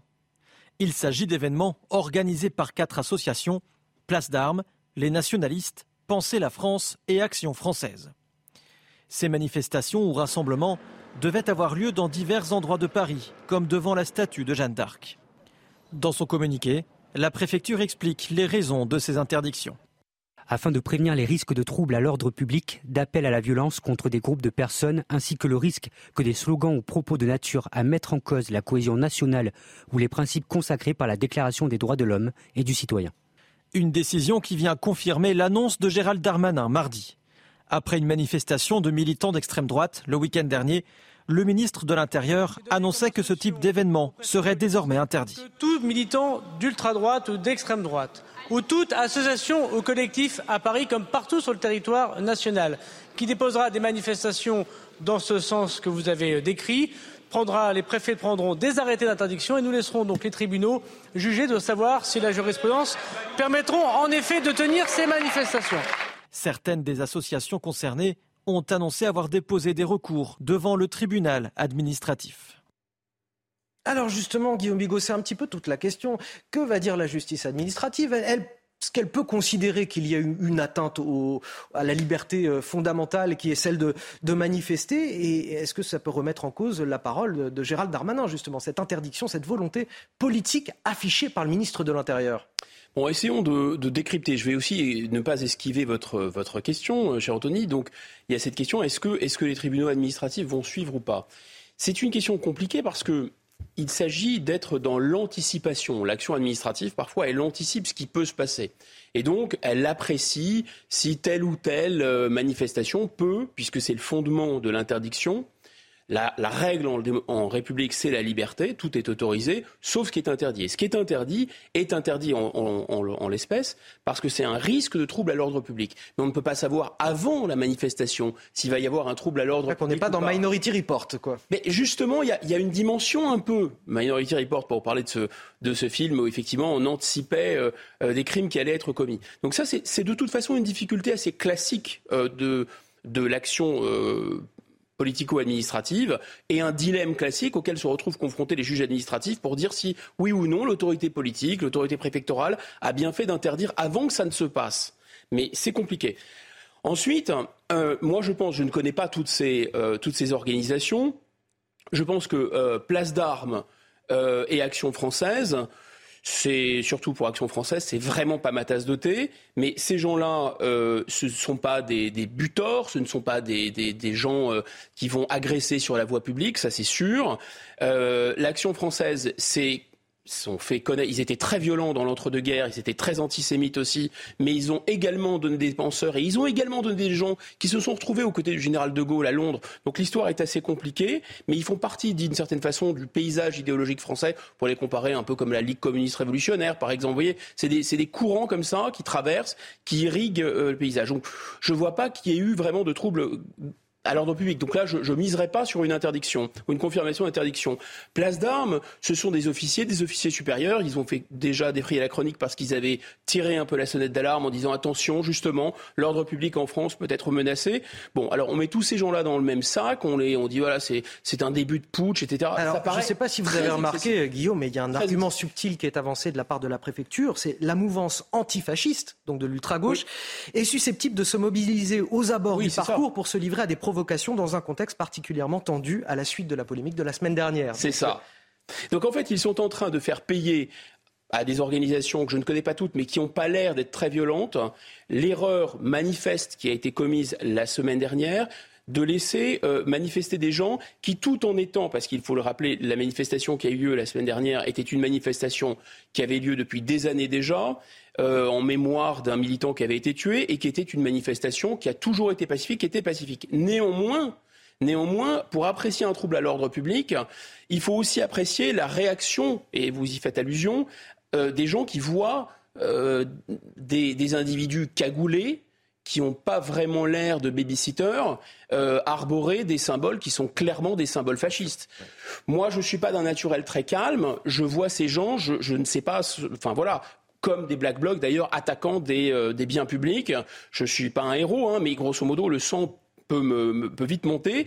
Euh, voilà, un geste peut, partir. Je, ne sais pas ce qui, ce qui, peut se passer, mais en tout cas, il ne faudrait pas que ces gens s'en prennent à mes biens ou à ma famille. Donc, effectivement, les juges administratifs et l'autorité politique est chargé de prévenir quand même ce qui se passe. Donc, on peut dire que tout ce qui est incitation à la haine raciale, tout ce qui est incitation à la haine entre les peuples, manifestation cagoulée, l'interdiction, c'est normal. Mais là, qu'est-ce qui se passe? Eh bien là, le ministre Darmanin est en train de faire payer à d'autres, en fait, sa propre euh, incurie. Il est en train aussi de faire payer, d'une certaine façon, euh, sa propre incurie à empêcher, on va en parler tout à l'heure j'imagine, des gens qui sont très violents, les Black Blocs, d'aller sur les manifestations, parce que là on est complètement dans le job d'une certaine façon de l'État et de l'administration de prévenir plutôt que guérir. Ils ne sont pas capables de faire ça, donc ils vont se défouler sur des groupes qui sont absolument inoffensifs. Voilà ce qui est en train de se passer. Mais ce n'est pas que ça. On est évidemment au cœur du logiciel macroneux, on est dans le en même temps. C'est-à-dire qu'en même temps, on tape sur l'ultra-gauche, en même temps, on tape sur l'ultra-droite. Et là, il y a une espèce de glissade aussi, parce que J'ai regardé les, circulaires qui ont été envoyées par Gérald Darmanin au préfet, et là, on glisse. Il y a une, glissade. Moi, je ne suis pas un anglo-saxon. Je pense que la liberté absolue, y compris une liberté d'opinion, y compris lorsqu'il n'y a pas de trouble à l'ordre public, me semble pas acceptable. Aux États-Unis, vous avez des chaînes de télévision, il y a des, il des néo-nazis. Oui, on peut dire absolument n'importe quoi. voilà, vous avez des, manifestations de. Euh, euh, complètement euh, absolument insensées de gens en cagoule qui appellent au lynchage des Noirs, etc. Bon, je pense que ce n'est pas la tradition française et heureusement, on ne peut pas. Guillaume Bigot, est-ce qu'il n'y a, pas quelque chose de, très court-termiste, voire hypocrite, de voir Gérald Darmanin euh, interdire ses rassemblements euh, ce week-end, donc très court-termiste, alors que si il va au bout de sa logique, s'il veut interdire les rassemblements de ces groupuscules, il suffit. Enfin, les dissoudre. Ben voilà, de les dissoudre, d'aller jusqu'au bout de cette logique. Eh, c'était aussi présent dans sa circulaire. Parce que, là, il renvoie la balle à la juridiction, aux juridictions administratives en disant bon, moi, au moins, j'aurais exprimé une volonté. Voilà, il se défausse. J'aurais montré une volonté politique. Mais derrière, si la, justice administrative ne fait pas son travail, moi, c'est plus mon problème. J'aurais exprimé ma volonté. Autre grand classique, il ouvre le parapluie. Vous avez totalement raison. Mais par ailleurs, il y a dans cette circulaire aussi l'idée de faire attention à ce que des groupes euh, dissous ne se soient pas reconstitués sous un autre nom et d'empêcher, euh, de, les empêcher euh, de défiler, parce que par exemple le, groupe de la semaine dernière, pouvait, être, ça pouvait être en lien avec le GUD, mais là où j'insiste, c'est qu'il y a vraiment une glissade sur les libertés publiques, c'est-à-dire que interdire des gens qui appellent à la haine raciale, très bien. La circulaire de M. Darmanin, elle parle d'interdire de, des gens qui, qui invoqueraient l'inégalité entre les religions. Non mais, enfin, on arrête sur image. C'est-à-dire que si vous dites que les religions euh, sont, pas égales entre elles, c'est un, un, problème. Euh, c'est quand même assez incroyable. Si vous établissez un lien, dit la circulaire, entre la délinquance et l'immigration, vous êtes en fait, grosso modo, euh, dans la susceptible de créer un trouble à l'ordre public. Alors, il faut que M. Darmanin il s'interdise lui-même, ou il puisse se dissoudre lui-même, ou peut-être dissoudre le président de la République, parce que c'est le président de la République lui-même et, et M. Darmanin eux-mêmes qui ont établi un lien entre l'immigration et la délinquance. Donc ça veut dire que ça s'applique à ce qu'ils disent eux non, mais c'est totalement insensé. Vous voyez bien que là, sous prétexte de faire de la politique politicienne, sous prétexte de se couvrir, sous prétexte d'effacer un peu ses propres vilainies, ils sont en train de prendre des libertés avec les libertés publiques. C'est moins qu'on puisse dire. Alors, on va pouvoir peut-être mettre ce matin dos à dos l'ultra-droite et l'ultra-gauche. Faut-il une nouvelle loi anti-casseurs, puisque vous en parliez il y a quelques instants? Euh, C'est la question qui se pose depuis euh, les violences du 1er mai, puis plus globalement depuis les, rassemblements contre la réforme des retraites euh, ce printemps. C'est ce que souhaitent en tout cas d'urgence un certain nombre de syndicats de police. D'ailleurs, quatre d'entre eux ont été reçus hier à l'Elysée. Ils se sont entretenus avec le directeur de cabinet d'Emmanuel Macron, son conseiller sécurité. La maison police brûle, disait-il avant cette réunion. Euh, alors qu'en est-il après la réunion? Euh, Il voulait que le chef de l'État prenne une position euh, claire. Sont-ils satisfaits? Écoutez les éléments de réponse avec Vincent Fernandez, on en parle juste après. Après une heure de réunion, les représentants des syndicats de police sortent confiants de l'Elysée. Ils sont venus proposer des mesures pour alimenter la future loi anti-casseurs. Le point principal, c'est faire euh, comprendre aux casseurs qu'il n'a plus le droit de venir aux manifestations. Comment? Tout simplement en l'assignant en résidence, tout simplement en le faisant pointer au commissariat deux, trois, quatre fois, cinq fois s'il le faut pour pas qu'il aille à la manifestation. Et surtout derrière, qu'il y a le cheminement judiciaire nécessaire. C'est-à-dire que si toutefois on le retrouve à la manifestation et qu'il continue à casser, il doit être sanctionné sévèrement. Une réponse pénale ferme et une justice surveillée.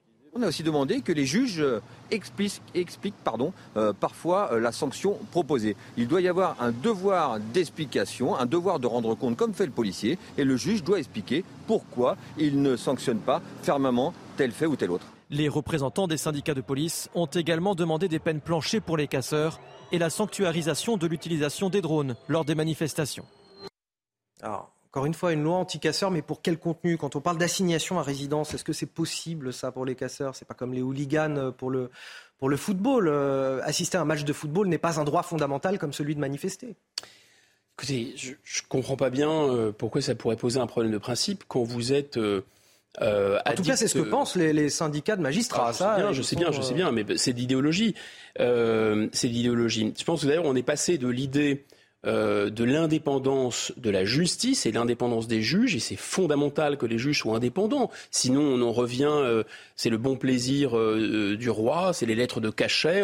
L'exécutif peut faire pression sur des juges, soit pour amodier des peines, soit pour durcir des peines, ce serait inacceptable. Donc c'est très bien que les juges soient indépendants. On est passé de, de l'indépendance des juges à la liberté d'appréciation individuelle et idéologique des juges, qui, en raison du poids de la jurisprudence, en raison du fait qu'ils s'appuient sur des notamment notamment les arrêts des, cours euh, euh, de justice type Conseil d'État, euh, Conseil constitutionnel, Cour européenne des droits de l'homme, etc., vont avoir une latitude absolument incroyable pour appliquer ou ne pas appliquer. Mais le législateur les a invités à faire ça, d'ailleurs, en leur disant, ben, vous savez, il faut individualiser les peines, donc tenir compte des cas individuels de chacun, etc.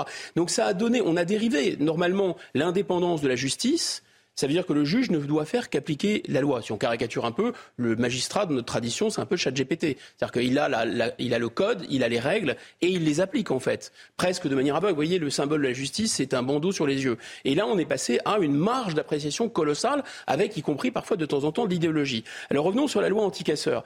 La loi anticasseur, moi, ça me paraît pas choquant. Euh, les gens qui sont dans les, qui sont interdits de casino euh, parce qu'ils se mettent en danger ou qu'ensuite ils sont endettés, etc., bah, ils ne peuvent pas rentrer dans les casinos. Des gens qui, abusent de ce droit de manifester en portant atteinte aux biens, euh, en attaquant les policiers, euh, etc., moi, ça ne me paraît pas choquant du tout que l'État puisse dire, écoutez, vous avez déjà été confondus. Alors, ce n'est pas sur des bases de leurs opinions. Il faut, faut, être très clair. Ça, ça serait pas légal, ce serait pas possible.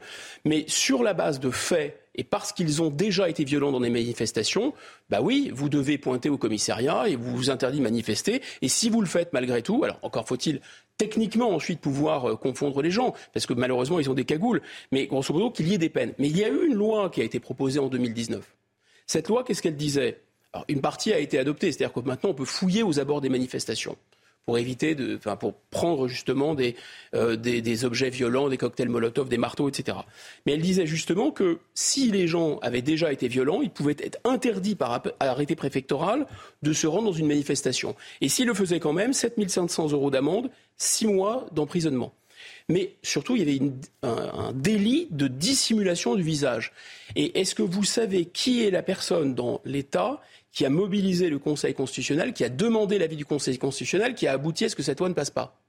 Bah, il s'appelle Emmanuel Macron. Voilà. Donc Emmanuel Macron, qui feint aujourd'hui de vouloir rétablir des lois anticasseurs, c'est son intervention. Alors c'est pas lui directement, c'est le Conseil, c'est le Conseil, euh, d'État, pardon. C'est euh, c'est sur son intervention que cette loi euh, a été un peu vidée de sa substance. Voilà, c'est absolument, euh, absolument incroyable. Euh, d'ailleurs, on a toujours ce, en même temps, on a toujours M. Darmanin qui dit voilà, voilà, il faut des lois anticasseurs, et de l'autre côté, on a M. Dupont-Moretti. Hein, il est ressorti de sa boîte, on n'entendait plus depuis longtemps. Il met en garde, je cite, contre des lois circonstancielles. Voilà. Donc on voit bien que c'est euh, un petit coup à gauche, un petit coup à droite, surtout beaucoup d'immobilisme. Je voudrais qu'on revienne à, ce constat qui est fait par euh, les syndicats de, police qui étaient euh, présents à, à, l'Élysée hier. ils ont été reçus par le, par le téléphoniste d'Élysée, je crois. Alors, ils ont été reçus par le, vous faites de l'ironie, ah. par le directeur de cabinet et par le conseiller sécurité d'Emmanuel Macron. Ils n'ont pas été reçus effectivement par le chef de l'État. Mais le constat qu'ils font et ce qu'ils disent dans la lettre qui était préliminaire à cet entretien à l'Élysée, c'est que la maison police brûle. Il dénonce une situation apocalyptique, c'est le mot. La peur doit changer de camp, euh, disent-ils. Euh, ils disent d'Emmanuel Macron, on ne comprend pas s'il est de notre côté ou de celui des casseurs. On nous répond qu'il a déjà beaucoup donné aux policiers, mais nous, ce qu'on veut, c'est un revirement idéologique au sommet de l'État. Quel revirement idéologique aujourd'hui on, ne se positionne pas au sommet de l'État suffisamment aux côtés des, policiers et des gendarmes? Bah, Je vous l'ai dit, on, dit une chose, euh, on fait le contraire, on dit une chose et on dit son contraire. Et grosso modo, non. Parce que pour le coup, Gérald Darmanin, on ne peut pas lui reprocher euh, d'être, de soutenir la police. Ça, Gérald Darmanin le fait. La position d'Emmanuel Macron est peut-être plus ambiguë. Mais la position d'Emmanuel Macron, elle est d'une certaine façon très transparente sur son ambiguïté qui est assumée en tant que telle, puisque c'est la théorisation du en même temps. En 2019, il ne l'a pas fait seulement par, parce qu'il penchait idéologiquement du côté des 68 heures. D'ailleurs, je, pense que ce serait un mauvais procès de, à faire au, chef de l'État de dire qu'il est davantage du côté de M. Dupont-Moretti ou davantage du côté de M. Darmanin. Il n'est ni davantage d'un côté, ni davantage de l'autre. Mais lorsque vous penchez ni l'un ni l'autre, eh bien, vous restez immobile en réalité. C'est bien, c'est bien ce qui se passe. Donc il faut trancher. Et il ne veut, il ne veut pas trancher parce qu'il veut, en quelque sorte, maximiser ses gains politiques. En 2019, il y avait 50 députés de sa majorité qui ne voulaient pas de cette loi anticasseur. Il en a tenu compte et il sait que derrière les députés de Renaissance qui sont tout à fait favorables à cette idéologie 68 heures, vous avez aussi tous les gens de LFI, vous avez toute la NUPS, etc. Et voilà, il, s'agit surtout de, de, passer politiquement entre les gouttes. quant au syndicat de police, c'est vrai que enfin, pardon, c'est mon simple avis de citoyen, il eût mieux valu ne pas les recevoir que les faire recevoir dans le palais de l'Élysée. Vous imaginez le symbole. C'est-à-dire qu'on les fait venir dans l'Élysée, à quelques mètres du bureau du président de la République. Pour ne pas le voir. pas le président de la République qui les voit. Non mais vous imaginez l'humiliation. Euh, et en plus, le président de la République, j'ai vérifié son agenda, qu'est-ce qu'il devait faire ce jour-là? Il devait, je crois, rencontrer des députés européens du groupe Renew. Bon, là, il faut dire quand même qu'il y a eu 1000 policiers et gendarmes euh, qui, ont été, euh, qui ont été blessés. Le 1er mai, simplement 406 policiers et gendarmes blessés, dont certains très grièvement. Je, pense que M. Macron devrait, enfin, c'est là aussi un, un, une sorte de prise de recul euh, à partir du moment où vous, êtes, euh, euh, vous portez une politique, que cette politique crée un mécontentement très fort, que ce mécontentement très fort crée des manifestations, que ces manifestations peuvent dégénérer, que vous avez besoin des policiers et des gendarmes qui sont pas très bien payés, qui font beaucoup d'heures supplémentaires, vous avez besoin qu'ils mettent leur corps et leur, et leur vie même entre vous euh, et une population en colère, et vous ne pouvez même pas les recevoir, alors que vous recevez euh, McFly et Carlito, vous donnez des interviews, des interviews à Pif Gadget. Non, je pense que c'est très grave. Quant aux, aux de la vie politique est presque plus importante. Voilà. Mais euh, dites-moi, Guillaume Bigot, est-ce que c'est symptomatique, là, ces violences contre les policiers qu'ils dénoncent eux-mêmes, des, des, des, casseurs dans les manifestations? Est-ce que c'est symptomatique d'un malaise plus général de la société vis-à-vis -vis de sa police? Parce que c'est ce qu'ils ont l'air de dire aussi. Une violence exponentielle dirigée à l'encontre des citoyens, des biens et des institutions, mais surtout à leur encontre, à l'encontre des policiers. Est-ce qu'aujourd'hui, il y a un malaise dans la société à l'égard de sa police? Il y a un discours qui est porté politiquement, qui est porté par LFI, de toute façon, ils ne s'en cachent pas, euh, la police tue, etc., qui peut être relayé, je parlais du chef de l'État, il s'est fait l'écho de temps en temps de ce genre de, de ce, ce genre d'idées. Éric Dupont-Moretti, lui, a pas de problème. D'ailleurs, les syndicats policiers, il les a, il les a vilipendés. Donc oui, c'est socialement représenté euh, à l'Assemblée nationale, c'est socialement représenté au plus haut niveau de l'État. Prenez LFI. LFI, il théorise maintenant euh, une forme d'insurrection. Il y a un théoricien suédois qui s'appelle Andreas Malm, qui a fait... Euh, euh, un livre comment euh, saboter euh, des pipelines, je crois, ou je sais pas quoi, eh bien, il est invité en France par LFI pour donner des cours, des formations aux militants. Donc il y a une théorisation. Il y a des discours qui alimentent en tout cas cette, ah, mais elle est théorisée. défiance à, Elle est théorisée.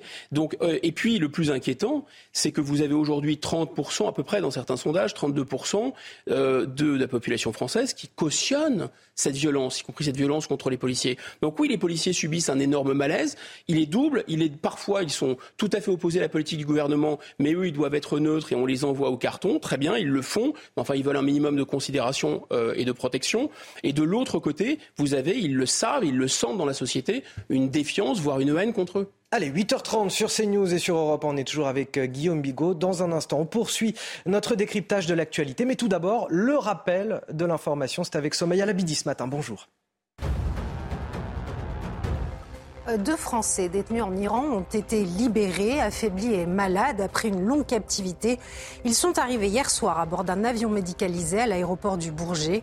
Accusé d'espionnage, Benjamin Brière, 37 ans, avait été arrêté en mai 2020.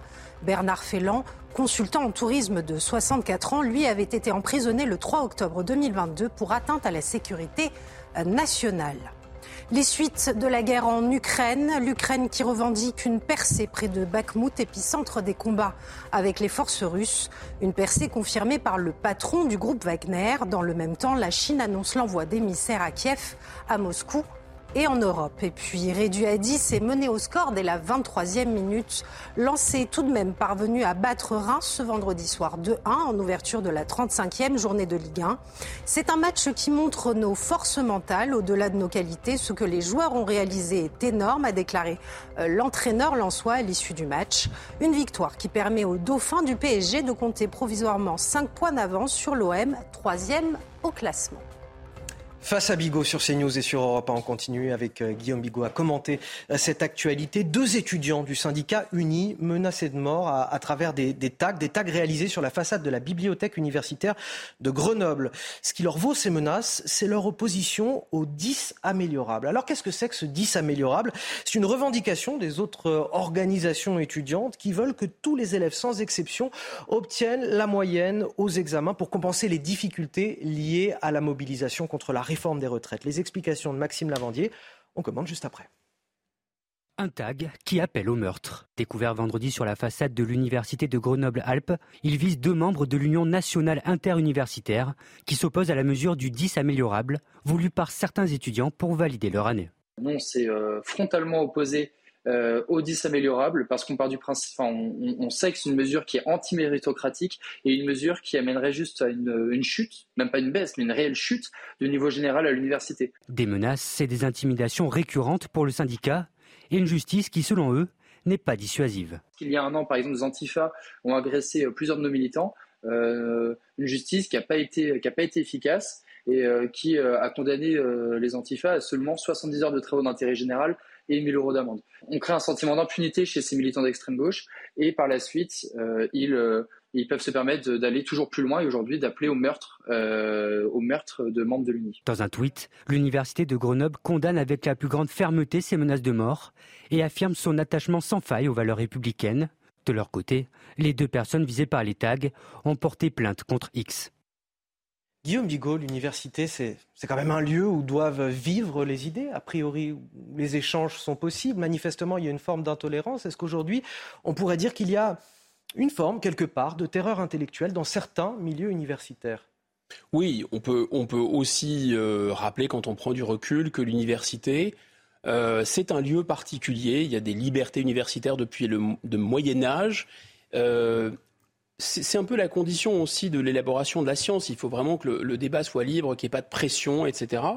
Euh, et souvent, dans l'université, depuis toujours, depuis le début de l'université, on a des théories un peu foutraques, on a des théories un peu hérétiques. Euh, des, grands intellectuels, des grands universitaires défendent des thèses un peu euh, hurluberlues. Donc l'extrémisme sous toutes ses formes, euh, la, bizarrerie intellectuelle, appelons ça comme ça, ça a toujours été présent dans l'université.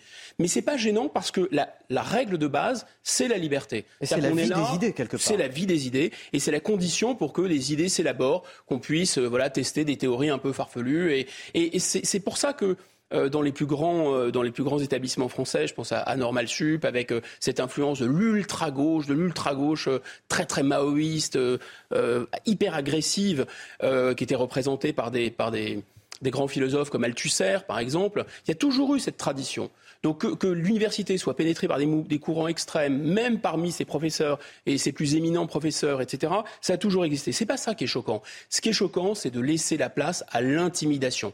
Et ce qui est choquant aussi, c'est que ce n'est plus le magistère de ces intellectuels, euh, quitte à ce qu'ils aient des idées parfois très contestables, mais surtout pas les mêmes idées. C'est-à-dire qu'il faut que les idées puissent s'opposer et qu'il n'y ait pas euh, un monopole intellectuel et un étouffoir, que ça devienne un étouffoir idéologique. Eh bien, euh, ce qui est très, très gênant, là, c'est, que la force brute euh, des, des, des, des, nervis, des, des brutasses, hein, puisse intimider les étudiants. Et donc ce n'est pas euh, seulement la pénétration de l'extrémisme dans l'université, c'est vraiment le règne du plus fort. Pourquoi c'est le règne du plus fort? Parce qu'il y a une lâcheté administrative, parce que je pense que notre société, on ne sait plus ce que ça veut dire de commander on gère, on manage, on ouvre son petit parapluie, on se couvre en tant que dirigeant et on n'assume plus. Je précise que la direction de l'université condamne évidemment ces tags. Et, bah, le problème, c'est qu'elle condamne, mais je ne suis pas certain qu'il y aura une enquête qui sera. Alors là, je peux parler d'autorité parce que il se trouve que j'ai dirigé des établissements d'enseignement supérieur. J'ai été confronté à toutes sortes, pas vous raconter tout ça, mais à toutes sortes d'intimidation, euh, euh, de, de violences, euh, la question du voile, etc. En réalité, quand vous, quand vous commandez une institution, quand vous dirigez une institution, ça peut se régler assez rapidement. Parce que l'autorité a toujours, a toujours un coup d'avance d'une certaine façon. En fait, il s'agit d'isoler la brebis galeuse et de, la, de la vider assez rapidement, de faire un conseil de discipline et de la virer. Et quand vous faites ça, bah, les choses rentrent assez rapidement dans l'ordre. Sauf que là, on ne le fait pas. Alors on ne le fait pas et on parle d'intimidation. Et c'est vrai, est-ce que c'est une intimidation de nature intellectuelle? Est-ce que c'est parce que ces idées d'extrême l'extrême gauche sont très à la mode dans les universités, qu'elles ont, elles sont parfois convaincues eux-mêmes, les autorités universitaires, qui les partagent. Est-ce que c'est ça la raison?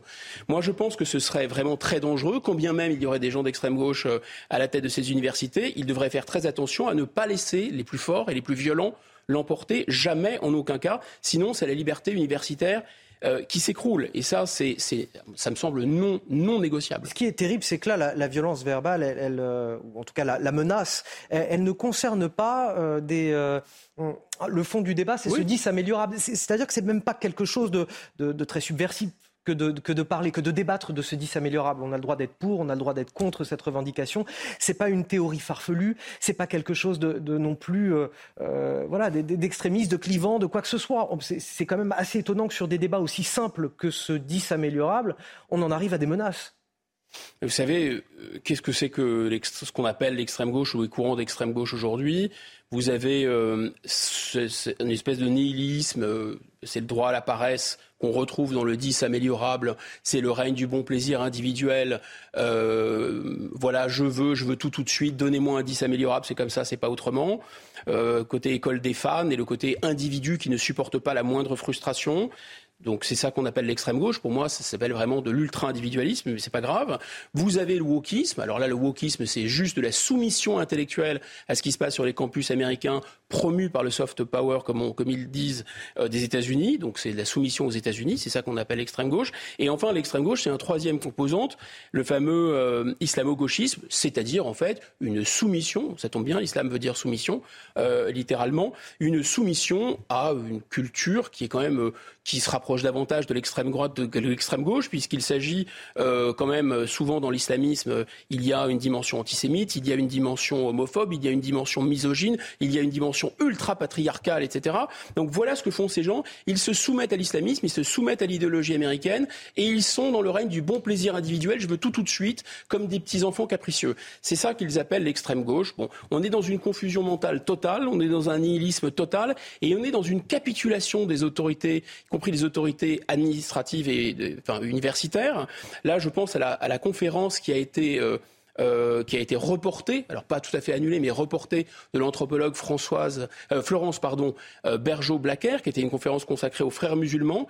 Et là, il ne s'agit pas, vous voyez, on parlait tout à l'heure des menaces à l'ordre public. Il ne s'agit pas de se dire il va y avoir une menace à l'ordre public parce qu'il y avait en aucun cas une menace. Il s'agit de se soumettre préventivement. On connaissait la guerre préventive avec George Bush. Là, on découvre la soumission préventive. Donc ces gens, en fait, ne veulent pas de problème. Ils pensent à leur carrière, c'est comme des poissons de vase, hein, ils bougent pas et ils ouvrent les parapluies. Voilà, ça s'appelle de la lâcheté simplement. Allez, Emmanuel Macron en déplacement hier à Dunkerque pour vanter sa politique industrielle, annoncer euh, par la même occasion des investissements étrangers conséquents. Je rappelle les chiffres 6,7 milliards d'euros et 4700 emplois. Emmanuel Macron qui en est, euh, Guillaume Bigot, déjà à son euh, sixième déplacement depuis la promulgation de la réforme des retraites en l'espace de seulement un mois. Il aurait pu laisser par exemple un tel déplacement à son ministre de l'économie, Bruno Le Maire, mais pas du tout. Il sature l'espace, il joue l'hyper-président et l'objectif est évidemment très politique. Décryptage, explication avec Elodie Huchard, Mathilde Ibanez, et vous nous donnerez votre avis juste après. Emmanuel Macron renoue avec un exercice qu'il apprécie, l'objectif tourner la page des retraites. Le but de ces nombreux déplacements, dialoguer sur les grands dossiers des 100 jours et parler de la France qui va bien, comme à Dunkerque où le chef de l'État était présent hier pour communiquer sur la réindustrialisation, les emplois et les usines qui se créent partout sur le territoire. Depuis le passage en force de la réforme des retraites, le président est omniprésent sur la scène médiatique. En seulement trois semaines, il a fait de nombreux déplacements partout dans l'Hexagone. De nombreux déplacements, car le président le sait, il a 100 jours pour lancer de nouveaux sujets comme l'éducation ou encore la santé. Le président de la République sait aussi qu'il a une échéance importante, celle du 8 juin prochain. C'est à cette date qu'une proposition de loi du groupe Lyot pour l'abrogation de la réforme des retraites doit être présentée devant le Parlement. En attendant, le gouvernement gagne du temps en multipliant les déplacements, avec des cortèges bruyants qui sont tenus de plus en plus loin des visites présidentielles. L'exécutif compte pourtant sur l'essoufflement, mais les syndicats sont déterminés à se faire entendre jusqu'au retrait de la réforme des retraites. Emmanuel Macron qui a demandé à ce qu'on lui organise, euh, à ses équipes, hein, qu'on lui mm. organise deux déplacements par semaine jusqu'au début de l'été. Euh, c'est plus, euh, sont plus des déplacements, c'est un marathon là. C'est quand même fascinant. Quand vous comparez les, deux séquences avant l'adoption de la réforme et après l'adoption de la réforme, il y a quelque chose qui vous saute aux yeux.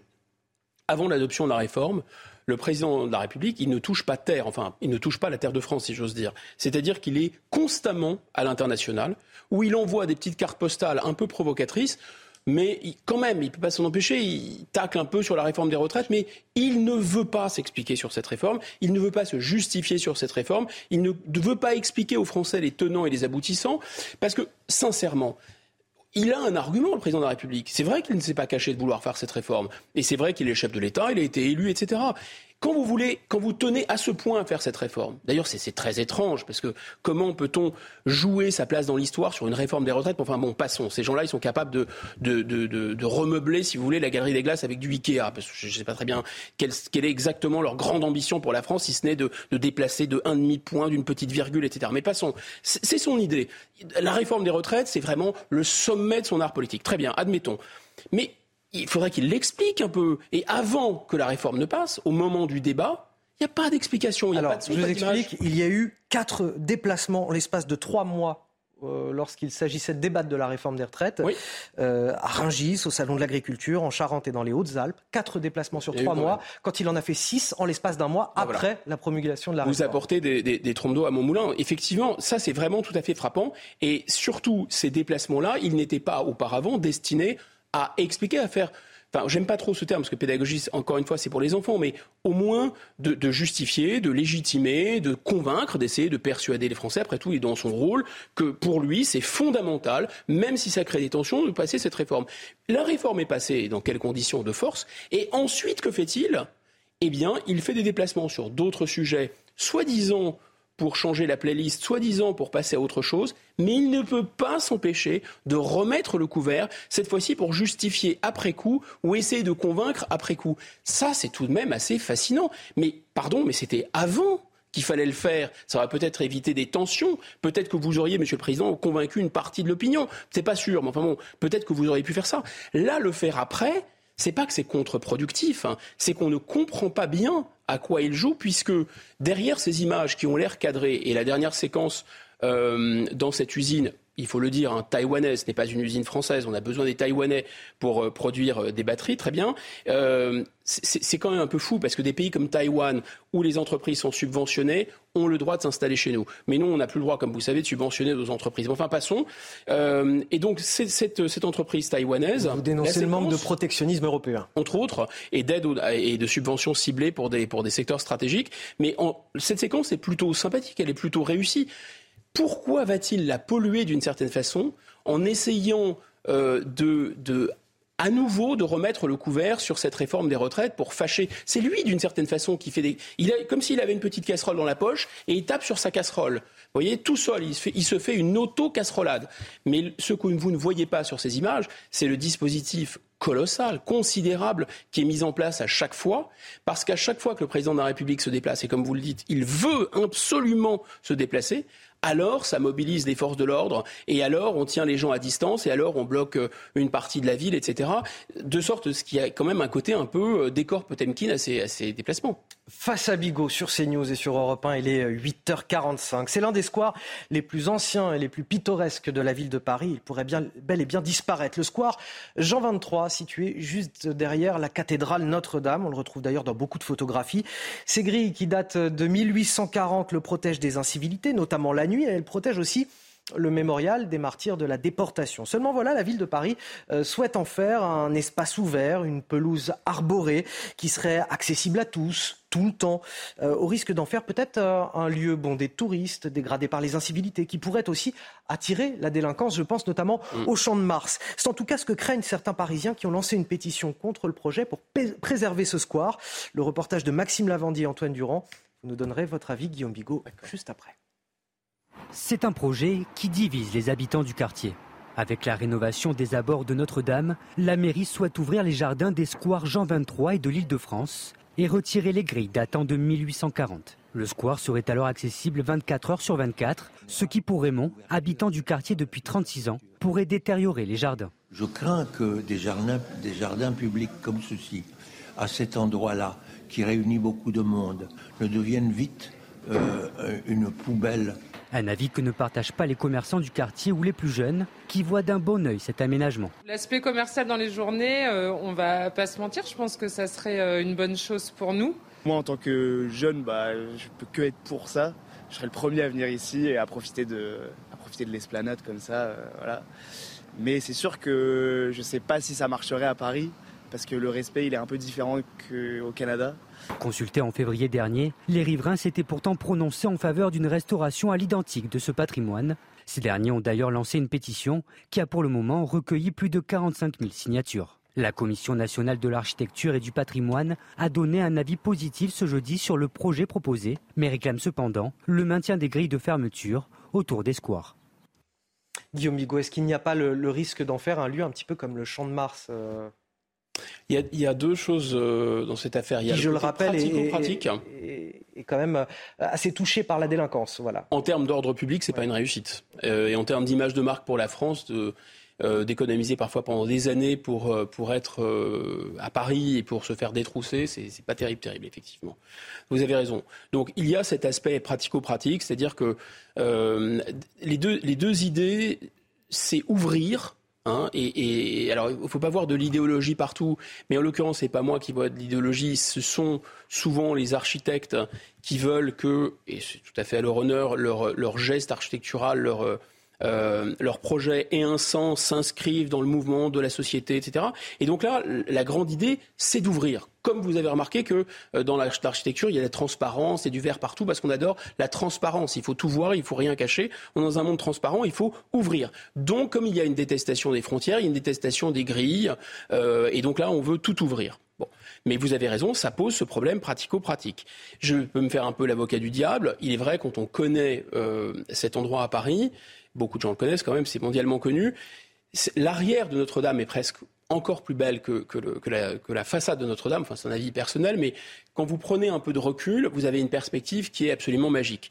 Mais ça pose un deuxième problème qui est effectivement ce mémorial des martyrs de la déportation qui est un haut lieu de mémoire en France qu'il va falloir supprimer parce que si vous voulez tout ouvrir et supprimer les, et, fusionner en fait les deux espaces, à la pointe euh, de, l'île de la Cité, vous avez ce mémorial aujourd'hui.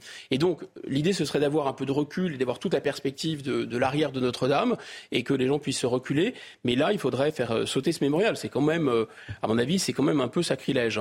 Ensuite, il y a toujours cette idée de vouloir faire du, moderne, du neuf, etc. C'est curieux parce que euh, c'est Roselyne Bachelot qui avait expliqué qu'il y avait des gestes architecturaux justement un peu un peu euh, qui avaient été imaginés euh, par l'Élysée ou en tout cas proposés à l'Élysée par des par des architectes. Moi je pense que il faudrait que notre époque soit en mesure, effectivement, de montrer ce qu'elle sait faire en matière d'architecture, qu'elle fasse des cathédrales d'aujourd'hui, qu'elle fasse des bâtiments d'aujourd'hui pour exprimer ce que nous avons exprimé aujourd'hui, sans nécessairement s'en prendre à des traces de beauté qui ont été laissées par les, par les millénaires. Enfin, cette cathédrale, elle a presque 1000 ans. Je pense qu'il faut effectivement la toucher le moins possible. Alors Guillaume Bigot, il nous reste euh, à peu près 4 euh, minutes pour discuter encore et, je vais vous donner une petite carte blanche. Vous ah. vouliez évoquer un, sujet euh, d'actualité de, la semaine, pas en rapport avec forcément les sujets d'actualité de ce jour même. Qu'est-ce qui vous a marqué cette semaine et qu'est-ce que vous vouliez évoquer avec moi? J'ai été très très choqué, je dois vous dire, par le, par le vote un peu forcé à l'Assemblée nationale sur cette affaire de drapeau européen. D'abord, qu'est-ce que c'est qu'un drapeau? On va dire que c'est un morceau de tissu. En fait, ce n'est pas un morceau de tissu. Nous, les êtres humains, nous sommes des mammifères qui avons doublé notre code génétique par un code culturel et les symboles, les symboles, le langage, c'est ce que nous avons. Un drapeau, il y a des gens qui sont morts pour ce drapeau. Le drapeau est un symbole d'une histoire, c'est un symbole d'un territoire.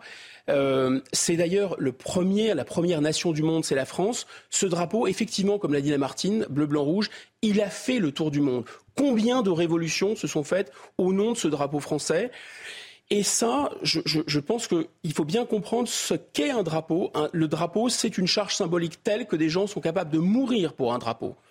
Or là, le mot est le même, le drapeau européen, il ne s'agit pas du drapeau d'un État, ni du drapeau d'un peuple, ni du drapeau d'une histoire, ni du drapeau d'un territoire, c'est le drapeau d'une organisation internationale. Alors pour nos auditeurs et nos téléspectateurs, est-ce que vous voulez bien recontextualiser Qu'est-ce qui s'est passé cette semaine concernant ce drapeau européen? Il y a eu une proposition de loi consistant à obliger les mairies à pavoiser, à double pavoiser le drapeau français, ça c'est l'article de la Constitution, l'article 2 je crois, et d'y ajouter, sans modifier la Constitution, ce qui pose un problème euh, juridique, et d'y ajouter le drapeau européen. Et comme je vous l'expliquais, le drapeau européen n'est pas le drapeau d'un État ou d'un peuple, c'est le drapeau d'une organisation internationale comme euh, les Nations Unies, comme l'OTAN, euh, etc. Donc ce n'est pas un drapeau scandaleux, le drapeau de l'Union européenne, mais ce n'est pas le drapeau d'un peuple, ce n'est pas le drapeau d'un pays. Et on comprend derrière quoi? On comprend derrière qu'il y a la volonté toujours pareil, de singer les États-Unis. Aux États-Unis, vous avez le drapeau des États-Unis d'Amérique, la bannière étoilée, pour le coup, c'est une vraie nation. Et à côté, vous avez le drapeau de l'État, le drapeau du Wisconsin, le drapeau de New York, etc. Et c'est ça qui est derrière. L'idée, c'est nous vendre de force ce fédéralisme. Or, je vous rappelle qu'il y avait la volonté de transformer cette organisation internationale en un État, de lui donner une constitution et non plus un traité. Ça s'est appelé le, le traité constitutionnel européen de 2005. Et je ne vous apprends rien, il a été rejeté à une très forte majorité euh, de notre population, des Français. on l'a revendu d'une certaine façon sous la forme du traité de Lisbonne, c'est déjà assez scandaleux. Donc les, parlementaires ont, refait ce que les Français avaient défait, de force, passons. Mais dans le traité de Lisbonne, il n'est pas question euh, de ce drapeau européen. Et il faudrait, pour qu'il y ait un drapeau euh, qui se substituerait ou qui serait à côté du drapeau français, passer par la Constitution et donc changer la Constitution. Donc ça me semble poser un problème de légalité en aucun cas, c'est le drapeau d'un pays. Ce n'est pas mon drapeau. Je pense. C'est vraiment un débat majeur parce que j'ai l'impression, je vous dis ça moi en tant qu'observateur, qu'on le voit partout ce drapeau européen finalement, qu'on le voit à chaque euh, discours du chef de l'État, qu'on le voit à l'Élysée, qu'on le voit un petit peu partout. Est-ce que c'est finalement euh, si important que ça qu'il soit obligé euh, d'être de, de pavoiser devant les mairies? Oui, c'est un problème et, et on parce que la question, c'est de savoir, c'est la question de la légitimité. Au nom de quoi vous prenez vos décisions. Qui vous a autorisé à prendre des décisions hmm. De quelle légitimité vous vous réclamez Un président de la République française, il est élu par le peuple français. Il n'est pas nommé par Bruxelles et il peut trouver l'idée européenne sympathique, c'est son droit, et c'est le cas d'Emmanuel Macron. Et on peut penser aussi que euh, c'est une bonne idée d'adhérer à l'Union européenne. Mais en aucun cas, Personne, si vous voulez, n'ira mourir pour le drapeau européen. Et notre légitimité, ce n'est pas la légitimité européenne, c'est la légitimité française. Et on arrive à la fin de notre échange, Guillaume Bigot. Merci à vous.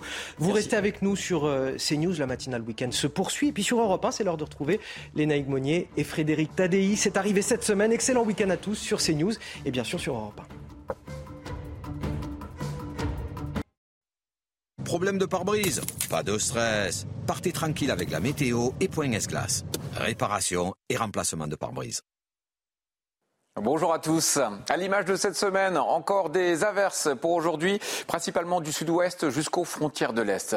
Ce matin, le ciel sera couvert, gris, nuageux sur un bon quart nord-ouest de la France. Des précipitations annoncées des Pyrénées jusqu'au centre-est, mais de belles éclaircies matinales le long des frontières du nord, près de la Belgique et du Luxembourg. Quelques éclaircies également sur certaines plages du sud-est. Pour votre après-midi, de l'instabilité orageuse sur une large moitié est. De belles éclaircies reviendront en en allant vers l'océan, vers les plages de la Manche et de la mer du Nord, avec un vent de secteur nord, nord-est, modéré, jusqu'à 50 km par heure. Mais ça pourrait accentuer la sensation de fraîcheur tout de même. La neige continuera de tomber sur une partie des Alpes localement, de la neige également sur la chaîne pyrénéenne. Les températures minimales seront aux alentours des 10 degrés en moyenne sur le territoire, valeur homogène pour ces valeurs matinales.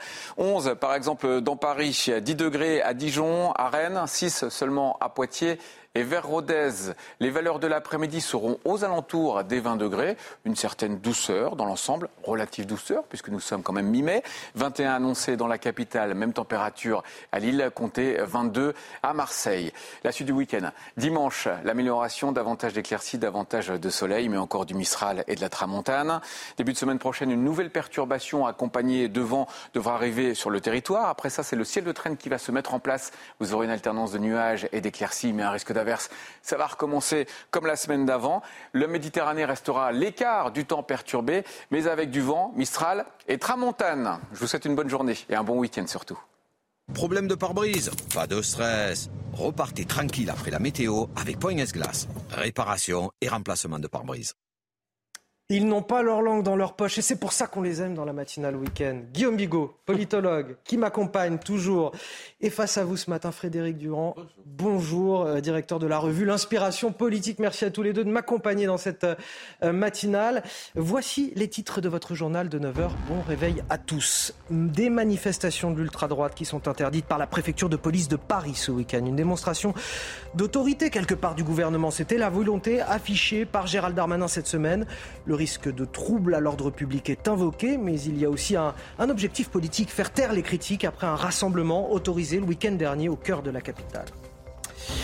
Ce drame à Villeurbanne, près de Lyon, dans la nuit de jeudi à vendredi, l'employé d'un fast-food est décédé, mortellement blessé par le coup de feu d'un braqueur. Le suspect est toujours en fuite et le voisinage sous le choc.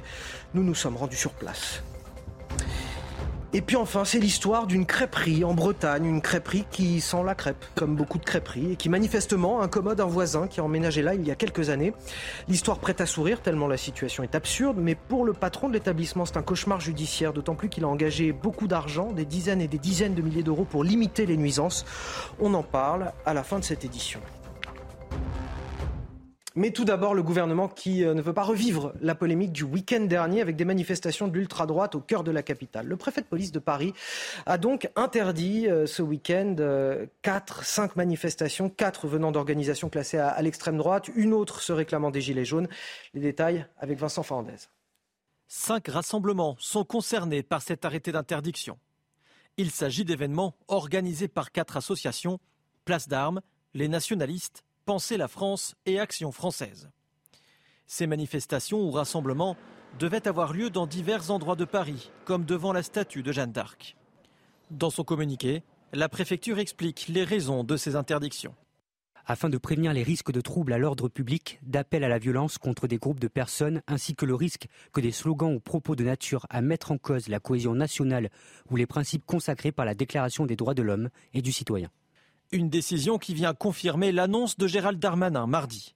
Après une manifestation de militants d'extrême droite le week-end dernier, le ministre de l'Intérieur annonçait que ce type d'événement serait désormais interdit. Tout militant d'ultra-droite ou d'extrême droite, ou toute association ou collectif à Paris comme partout sur le territoire national, qui déposera des manifestations dans ce sens que vous avez décrit, les préfets prendront des arrêtés d'interdiction et nous laisserons donc les tribunaux juger de savoir si la jurisprudence permettront en effet de tenir ces manifestations. Certaines des associations concernées ont annoncé avoir déposé des recours devant le tribunal administratif. Alors Frédéric Durand, il y a un, enjeu évidemment politique pour Gérald Darmanin. Il veut montrer que sa volonté politique est mise euh, immédiatement en application. Il l'a annoncé cette semaine, c'est appliqué ce week-end. Oui, mais euh, la justice administrative, qu'est-ce qu'elle va dire derrière? Bon, a cette liberté de, manifester, cette liberté fondamentale. De toute façon, lorsque le politique prend une décision et qu'elle est ensuite invalidée par la justice, c'est toujours, euh, euh, comment dire, c'est toujours mauvais signe pour le politique. Donc déjà, il faut être prudent et il faut essayer, me semble-t-il, d'anticiper ce que veut dire la justice. Ensuite, on confond beaucoup de choses dans cette affaire parce que l'interdiction, c'est jusqu'à l'interdiction des ce qu'on appelle les casserolades, c'est-à-dire ou devant le Stade de France de distribuer des cartons jaunes, etc. Donc elle, elle, elle, elle est très vaste cette interdiction. Moi, je ne suis pas surpris que que, ce soit qu'on veuille interdire l'ultra-droite ou l'extrême gauche, les black blocs, etc. Je ne suis pas surpris qu'on veuille à un moment donné à tout le moins encadrer ce type de, de manifestation-là. Le problème, c'est que ça s'étend à peu près à tous les pans de la société française aujourd'hui, parce qu'on prend des mesures extrêmement impopulaires, et en retour, on dit aux Français, euh, on vous interdit de bouger, de manifester ou de vous exprimer. Là, on a un vrai problème. C'est plutôt là qu'il est le Alors, problème. Ces, ces groupes d'ultra-droite, justement, dénoncent euh, un gouvernement libéral sécuritaire. Euh, oui, euh, il, est, il est libéral, euh, c'est sûr. Euh, la sécurité n'arrive pas à l'assumer euh, totalement, semble-t-il. Après, euh, lorsqu'il s'agit, lorsqu'il s'agit de groupes réellement, là on parlait d'Action française par exemple. Excusez-moi, mais moi je ne vais pas défendre l'Action française. Je, je me doutais bien. Non, mais, oui, non, mais il faut, je... faut, faut, mettre un peu quelques points ouais. sur les i malgré tout. Je veux dire, c'est ce mouvement de pensée extrêmement, mm. je dirais au bout du bout anti-français, en réalité euh, antisémite, en tout cas anti-gaulliste à l'époque.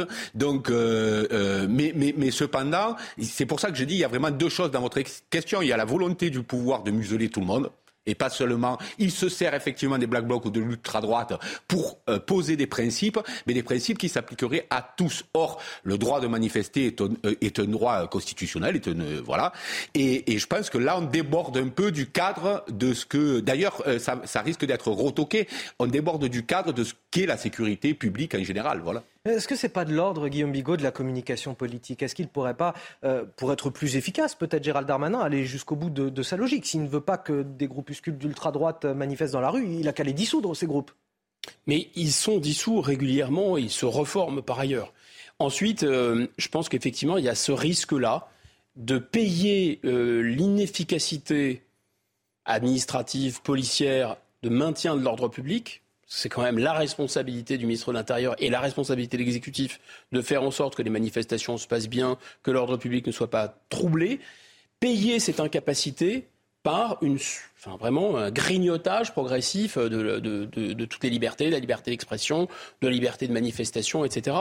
C'est quand même c'est quand même étrange, c'est à ça c'est à ça qu'on aboutit. Moi, je pense qu'il y a un débat, le véritable débat, c'est peut-être la loi anti-casseurs sur la possibilité de repérer des gens avant D'ailleurs, pourquoi D'ailleurs aussi aux frontières, parce qu'on oublie, mais les Black Blocs, c'est un mouvement international. Quand il y a une manifestation de 1er mai, euh, la préfecture de police est tout à fait au courant. Il y a des gens qui arrivent des Pays-Bas, des gens qui arrivent d'Allemagne, des gens qui arrivent de Belgique, etc. On n'a plus voulu de frontières, très bien. Mais on pourrait là faire une exception et empêcher ces, ces, ces c'est subversif de venir en France euh, mettre le bazar. Pour ne pas parler des gens qui sont fichés et bien connus, qui sont quelques centaines ou quelques milliers. Euh, ces gens-là, effectivement, il faudrait les faire pointer à un commissariat, leur demander de ne pas résider dans le département. Ça ne serait pas une atteinte extrêmement choquante aux libertés publiques. Mais comme on n'est pas capable de faire ça, alors on va faire de la communication, vous avez raison, de la gesticulation. Dernier point, euh, oui, il y a un terrorisme d'extrême droite qui est quand même inquiétant. On a, on a il faut le dire, il faut dire la vérité, on a euh, neutralisé préventivement des tentatives enfin des, attentats qui auraient pu être euh, vraiment meurtriers. Pour l'instant, et on, voilà, pas de bois sur ce plateau, mais ça n'a pas fait tellement couler de sang. Et on ne peut pas dire qu'il y ait une équivalence entre la menace d'extrême droite dans la rue euh, en matière de terrorisme, etc., et la menace d'extrême gauche. L'extrême gauche euh, fracasse des flics, euh, porte atteinte à des biens, etc. C'est comme si dans les années 30, on disait ah bah oui, euh, finalement l'extrême droite est, enfin l'extrême gauche est tout aussi dangereuse que l'extrême droite. Non, dans les années 30, l'extrême droite était très dangereuse. Aujourd'hui, c'est l'extrême gauche qui est très dangereuse. Alors, vous parlez de l'extrême gauche. Faut-il une nouvelle loi anti-casseurs? C'est la question qui se pose justement depuis les violences du, du 1er mai, puis plus largement depuis le début de la contestation sociale contre la réforme des retraites. Et, et cette loi anti-casseurs, c'est en tout cas que veulent la plupart des, des, syndicats de police ou un certain nombre de syndicats. Quatre d'entre eux ont été reçus hier à l'Elysée. Alors, ils ne se sont pas entretenus avec euh, le chef de l'État, ils se sont entretenus avec le directeur de cabinet d'Emmanuel Macron et son conseiller sécurité. La maison police brûle, c'est ce qu'il disait avant cette réunion. Alors qu'en est-il après la réunion? Sont-ils satisfaits? Les éléments de réponse, Vincent Fernandez. Après une heure de réunion, les représentants des syndicats de police sortent confiants de l'Elysée. Ils sont venus proposer des mesures pour alimenter la future loi anti-casseurs. Le point principal, c'est faire comprendre aux casseurs qu'il n'a plus le droit de venir aux manifestations. Comment Tout simplement, l'assignant en résidence, tout simplement en le faisant pointer au commissariat deux, trois, quatre fois, cinq fois s'il le faut pour pas qu'il aille à la manifestation. Et surtout, derrière, qu'il y a le cheminement judiciaire nécessaire. C'est-à-dire que si toutefois on le retrouve à la manifestation et qu'il continue à casser, il doit être sanctionné sévèrement. Une réponse pénale ferme et une justice surveillée. On a aussi demandé que les juges euh, expliquent, expliquent pardon, euh, parfois euh, la sanction proposée. Il doit y avoir un devoir d'explication, un devoir de rendre compte comme fait le policier, et le juge doit expliquer pourquoi il ne sanctionne pas fermement tel fait ou tel autre. Les représentants des syndicats de police ont également demandé des peines planchées pour les casseurs et la sanctuarisation de l'utilisation des drones lors des manifestations. Alors, une assignation à résidence pour les casseurs. Je vais encore faire le rabat-joie, mais je vais vous, vous interroger sur la, justice euh, administrative et enfin surtout sur le, Conseil constitutionnel qui pourrait même retoquer euh, ça en disant voilà il s'agit d'une liberté fondamentale que d'aller manifester. Euh, on n'est pas comme pour les hooligans lors d'un match de foot. Hein, c'est pas la même chose que d'assister à un match de foot que de pouvoir manifester qui est là une liberté fondamentale. On a les syndicats de magistrats qui commencent à dire ouh là là ça va pas passer quelque chose comme ça. Est-ce qu'à votre avis Guillaume Bigot c'est de l'idéologie de la part des syndicats de magistrats ou pas? Mais pas que de la part des syndicats de magistrats, puisque la dernière fois qu'il y a eu une loi anti-casseurs euh, en 2019 qui contenait des dispositions de ce type, c'est euh, le président de la République lui-même qui a prévenu euh, et qui a consulté, euh, je crois que c'est le Conseil d'État, et qui a demandé l'avis du Conseil d'État, ou est-ce que c'est le Conseil constitutionnel J'ai un petit doute. En tout cas, ce qui est certain, c'est que l'avis qui a été rendu, c'est que c'était euh, effectivement disproportionné, euh, inconstitutionnel, etc. Voilà. Donc, au, sommet de l'État, on, a quelqu'un qui a des réserves à l'égard de ce genre de dispositions. Mais il fait croire, en laissant son ministre d'Intérieur s'agiter, euh, que ce serait possible d'avoir une loi anti-casseurs. Qu'est-ce qu'on peut faire pour euh, améliorer la situation face au Black Bloc aujourd'hui? On a 82% de Français, selon un sondage CSA pour CNews, qui souhaitent que l'on durcisse les sanctions contre les Black Blocs. Bah, oui, d'abord parce qu'on en parlait tout à l'heure avec euh, l'ultra-droite, on parlait de Black Bloc, ce sont un peu les idiots utiles du pouvoir en place aujourd'hui. Euh, parce que comme les Français, dans leur grande majorité, n'apprécient pas du tout la violence, mais veulent pouvoir manifester, bien avec ce type d'excès, évidemment, on rend tout impossible. Moi, je ne suis pas choqué que quelqu'un qui, commet des méfaits lors de manifestations soit interdit de manifester, tout simplement, parce qu'il ne vient pas là pour manifester. J'ai vu un reportage, je crois qu'il y a eu une interview d'un de ces Black Blocs euh, sur votre chaîne, qui explique qu'il vient euh, pour tout casser et qu'il vient pas là. Il n'y a pas, il a pas derrière de revendications construites, etc. Vous savez, à l'époque où les syndicats étaient plus forts, il y avait des services d'ordre, notamment à la CGT, qui n'auraient pas laissé faire deux minutes ce genre de, de, de débordement. Le problème aussi, c'est l'affaiblissement des syndicats, parce qu'à l'époque, ça ne rigolait pas. Et pourquoi? Parce que justement, le camp des travailleurs, ceux qui veulent se défendre, la manif des retraites, c'était aussi pour défendre ce monde du travail. Ils ont des revendications qui sont des revendications qui doivent aller au bout et qui, et qui ne, et qui ne se s'arrangent pas, qui ne se règlent pas, pardon, euh, en, en, cassant tout. Moi, je ne serais absolument pas choqué qu'une loi interdise ces gens-là parce que je pense qu'ils desservent totalement la cause qu'ils prétendent servir. Est-ce que vous êtes d'accord, Frédéric Durand, avec euh, ce que disent ces syndicats de police qu'ils disaient en amont de la réunion? La maison police brûle, euh, la situation est apocalyptique, la peur doit changer de camp. Un, un participant dit même d'Emmanuel Macron, euh, on ne comprend pas s'il est de notre côté ou de celui des casseurs. Est-ce que vous êtes d'accord? Est-ce qu'il y a une ambiguïté au sommet de l'État concernant euh, les, les, forces de l'ordre et, et, et, leur rôle dans la société? D'abord, une première chose, c'est qu'il aurait, il aurait été bienveillant de les recevoir lui-même, ces syndicats. Ça, il faut le, il faut le rappeler. Guillaume Bigot non, mais abonde dans le même sens. Pourquoi je le rappelle Parce que c'est y compris la politique hyper contestée d'Emmanuel Macron qui les met à rude épreuve. Nous n'oublions pas, depuis les Gilets jaunes jusqu'à la réforme de retraite, c'est quand même des mesures extrêmement impopulaires. Et vous vous rappelez de l'époque des Gilets jaunes où il fallait qu'ils soient sur le terrain en permanence. Donc la moindre des choses aurait été euh, de les recevoir. Donc je pense que l'une des difficultés, c'est cela, c'est-à-dire comment on fait passer des mesures politiques qui sont absolument pas populaires sous des modes qui sont très limites en termes de démocratie et comment on maintient l'ordre en même temps. Il y a une vraie difficulté, d'autant que se glissent là-dedans des gens qui profitent un peu du chaos et de la tension sociale pour semer eux-mêmes le chaos. Donc, euh, donc euh, oui, euh, je ne pense pas qu'il y ait une, une, ambiguïté. Je pense que le, le, pouvoir en place a besoin de l'ordre et veut faire respecter l'ordre. Sauf que pour ça, il faut quand même essayer de faire des mesures qui vont dans le sens du peuple sont, et pas contre le peuple. Ils sont les syndicats dans, le, dans leur rôle de, de communication et, et, et on l'entend bien. Guillaume Bigot, est-ce que néanmoins, on, on peut dire qu'il y a un, un problème plus large avec la dans notre société parce que c'est ce qu'ils ont l'air de dire. Une violence exponentielle dirigée à l'encontre des citoyens, des biens et des institutions, mais surtout euh, à leur encontre, à celle des policiers dans la société française. Je pense qu'il y a toujours eu une haine de la police, mais c'était celle des criminels, c'est celle des voyous, celle des extrémistes a toujours euh, plus ou moins existé. Ce qui est nouveau, ce qui est vraiment neuf, c'est que au, au sommet de l'État et à l'Assemblée nationale, on a des personnages institutionnels, des députés, etc., qui euh, valide, qui légitime euh, ce qui était, euh, ce qui a toujours existé, mais qui était ultra minoritaire et euh, ultra extrémiste. Quand vous avez des discours qui, en permanence tentent à mettre de l'huile sur le feu. Évidemment, c'est, et, et, pour les policiers, c'est extrêmement choquant.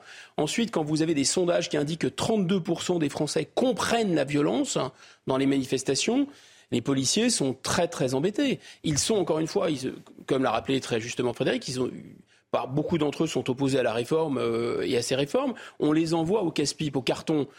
Et ils se rendent compte qu'en plus, il y a des députés, il y a même des ministres qui ont un comportement ou une attitude ou des mots extrêmement ambigus et parfois même euh, qui les mettent en cause directement. Mais mettez-vous à leur place. Enfin, c'est totalement inacceptable. C'est vraiment insupportable. Et là où ça devient tartuffe, pardon, mais pardon de faire un retour en arrière, mais quand l'autorité politique est ferme, a une décision à prendre, l'autorité légitime, sommet de l'État, quand elle dit on va suspendre les libertés publiques, par exemple c'est la pandémie, mais les libertés publiques les plus basiques, vous ne sortez pas de chez vous. Voilà, sans une autorisation. Donc ça, c'est possible, en fait. On peut suspendre les mmh. libertés publiques les plus essentielles pour une pandémie. En revanche, là, les, euh, empêcher les gens de se rendre dans des manifestations quand ils sont ultra-violents, apparemment, c'est impossible.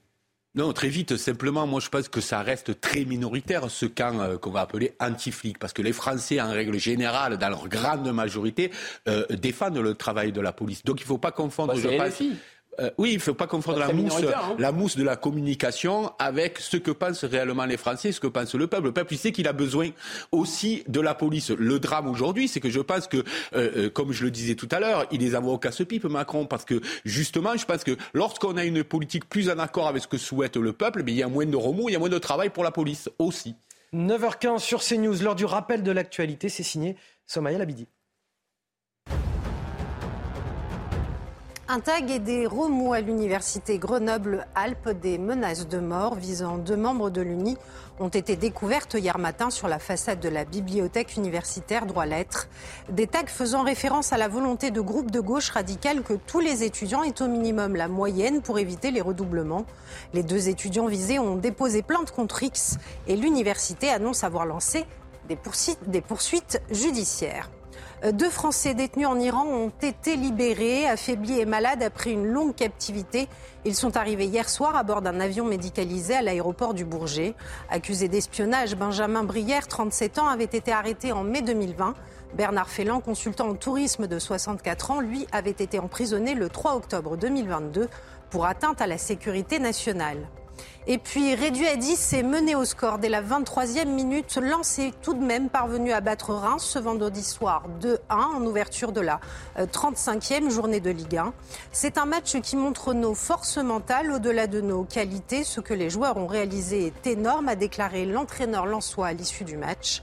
Une victoire qui permet aux dauphins du PSG de compter provisoirement 5 points d'avance sur l'OM, troisième du classement. Dans le reste de l'actualité, l'employé d'un fast-food a été tué à, Villeurbanne, près de Lyon. Ça s'est passé euh, dans la nuit de jeudi à vendredi lors du braquage de l'établissement. Le suspect muni d'une arme à feu est toujours en fuite et une enquête a été euh, ouverte pour vol avec arme et homicide volontaire. Le reportage, Olivier Madinier. Ce vendredi matin, des taches de sang étaient encore visibles sur le sol de ce restaurant. Il est 3h30 du matin lorsqu'un homme masqué et armé pénètre dans l'établissement il cherche à s'emparer de la caisse. L'un des employés présents s'interpose. Le braqueur tire à plusieurs reprises. L'employé s'effondre. Il succombera à ses blessures quelques heures plus tard. Dans la matinée, les habitués du restaurant étaient sous le choc. Tu braques quelqu'un et tu tires sur lui pour, euh, pour 100 euros, 200 euros, franchement, je trouve ça nul. Euh, c'est honteux, c'est ça. C'est vraiment, au lieu d'aller travailler, au lieu de, je sais pas, faire une autre chose. Euh, c'est pas agressif, il a jamais d'histoire.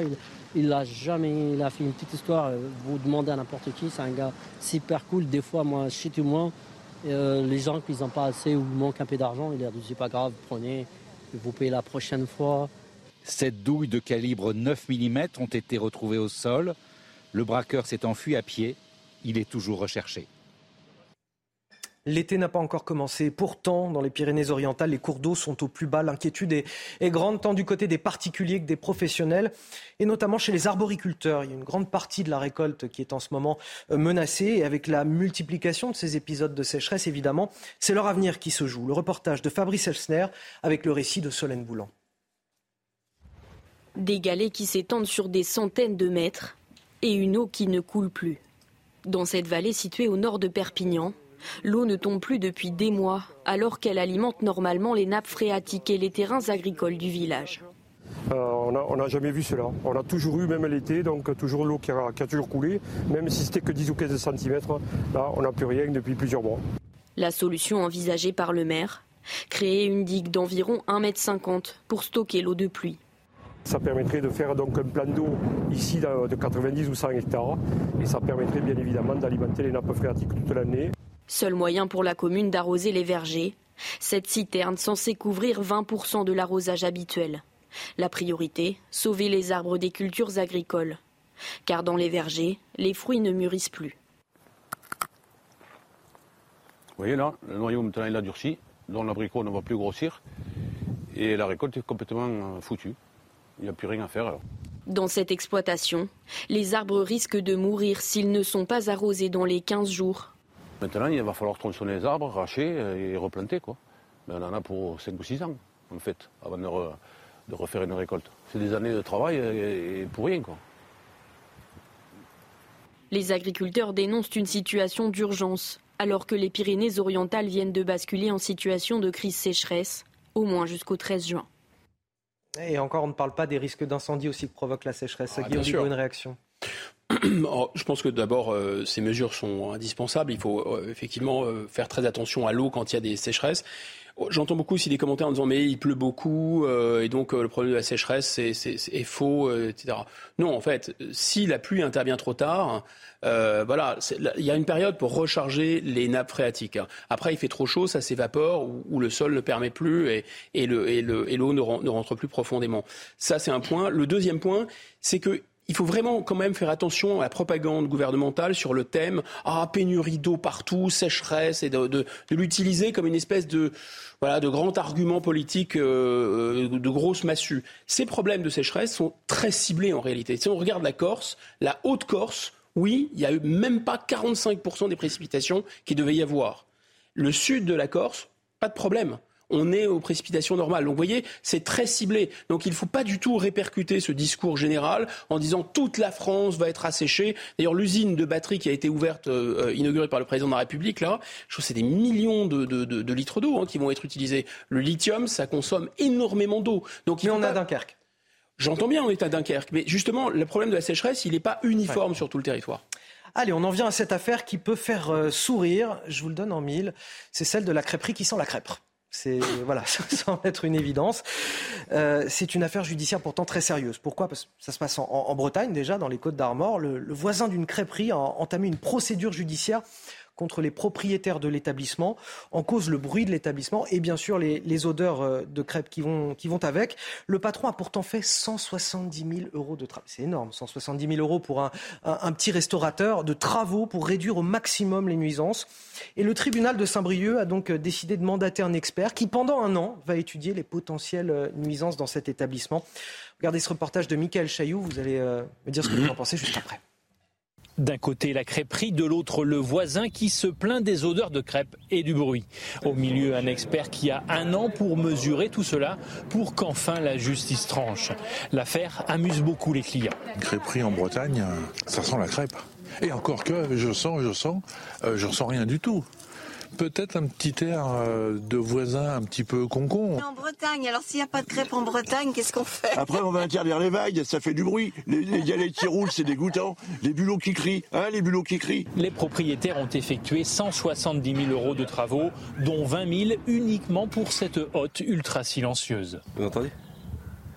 Donc euh, voilà, c'est ce bruit qui, qui gêne notre voisin en fait en conflit avec leurs voisins depuis quasiment leur installation en 2019. Le couple de crépiers espère que l'affaire sera réglée avec le résultat de l'expertise, mais le moral est touché. C'est peut-être la dernière affaire qu'on aura parce que en fait ça ça nous dégoûte pas du métier mais ça ça nous fait prendre du recul. On travaille et on est quand même puni par la justice parce qu'on travaille et on trouve ça dur quelque part ce qui nous arrive. L'expert qui a du flair doit rendre son rapport avant le 15 mai 2024. C'est le voisin qui prend en charge le coût de l'expertise dans les 5000 euros à vue de nez. Et demain, on vous parle de cette pizzeria à Rome qui sent la pizza Frédéric Durand. Oui, oui, on est un peu. Euh, bon, moi, ça m'étonne pas plus que ça, mais c'est un peu le symbole de cette société ultra-individualiste où moi, moi, moi, mon confort euh, à tout prix. Lorsque j'étais dans le sud, je me souviens qu'il y avait des touristes qui venaient, qui allaient dans les, dans les commerces pour essayer de trouver des produits pour, pour tuer les cigales on leur expliquait que les cigales, nous, on avait le... Non, parce que ça fait du bruit, les cigales, effectivement. Euh, je fais le parallèle. mais là, pour le coup, ça fait plus du bruit que la hotte du, du, de la crêperie. Ou que les bulots. Euh, ou que les bulots, effectivement. du bulot. donc. Voilà, donc on est là dans une sorte de, de, de, de voilà, d'acmé de, l'individualisme où le, le, moindre dérangement euh, euh, euh se porte en justice aujourd'hui. Donc effectivement, c'est assez dramatique, d'autant que ces, euh, ces restaurateurs ont fait beaucoup d'investissements, d'après ce qu'on a compris, pour pouvoir vivre et travailler, que l'odeur de la crêpe est une odeur agréable en plus. Plutôt, oui, je, je, confirme. Je suis allé en Bretagne il n'y a pas longtemps, c'est très agréable. Euh, Guillaume Bigot, euh, je, je, je, précise que nous avons contacté le voisin, évidemment, sans succès, mmh, hein, pour faire ce, ce, reportage. Guillaume Bigot, un, un mot là-dessus pour finir. Euh, pas mieux, c'est-à-dire que l'ultra-individualisme a un lien avec l'ultra-juridicisation. Mais je pense qu'on n'a pas vraiment les, les, logiciels pour décrypter ce qui se passe. On parle de droite-gauche, mais ce phénomène d'ultra-individualisme, euh, c'est aussi ce qui permet d'empêcher de, les lois contre les casseurs, etc. Vous voyez, il y a quelque chose là-dedans. Euh, l'ultra-individualisme, c'est à la fois l'ultra-capitalisme, mais c'est aussi euh, un certain nombre de discours wokistes. Donc, euh, je pense que les grilles de, de, de décryptage droite-gauche sont, sont pas du tout les bonnes. Deuxième chose, c'est qu'on a une société à deux vitesses, c'est-à-dire une société où oh, l'odeur de la crêpe, ça pose problème, je peux aller voir un juge. Mais de l'autre côté, vous avez des gars avec des kalachnikovs qui font la loi en bas de chez vous, mais alors là, c'est autre chose parce qu'il faut les laisser entre eux. Peut-on encore débattre dans certains milieux universitaires? C'est la question qu'on se posera dans un instant, juste après la pause, puisqu'à Grenoble, des membres du syndicat étudiant euh, l'UNI, syndicat classé à droite, ont été menacés de mort. Pourquoi? Je vous l'explique juste après la pause.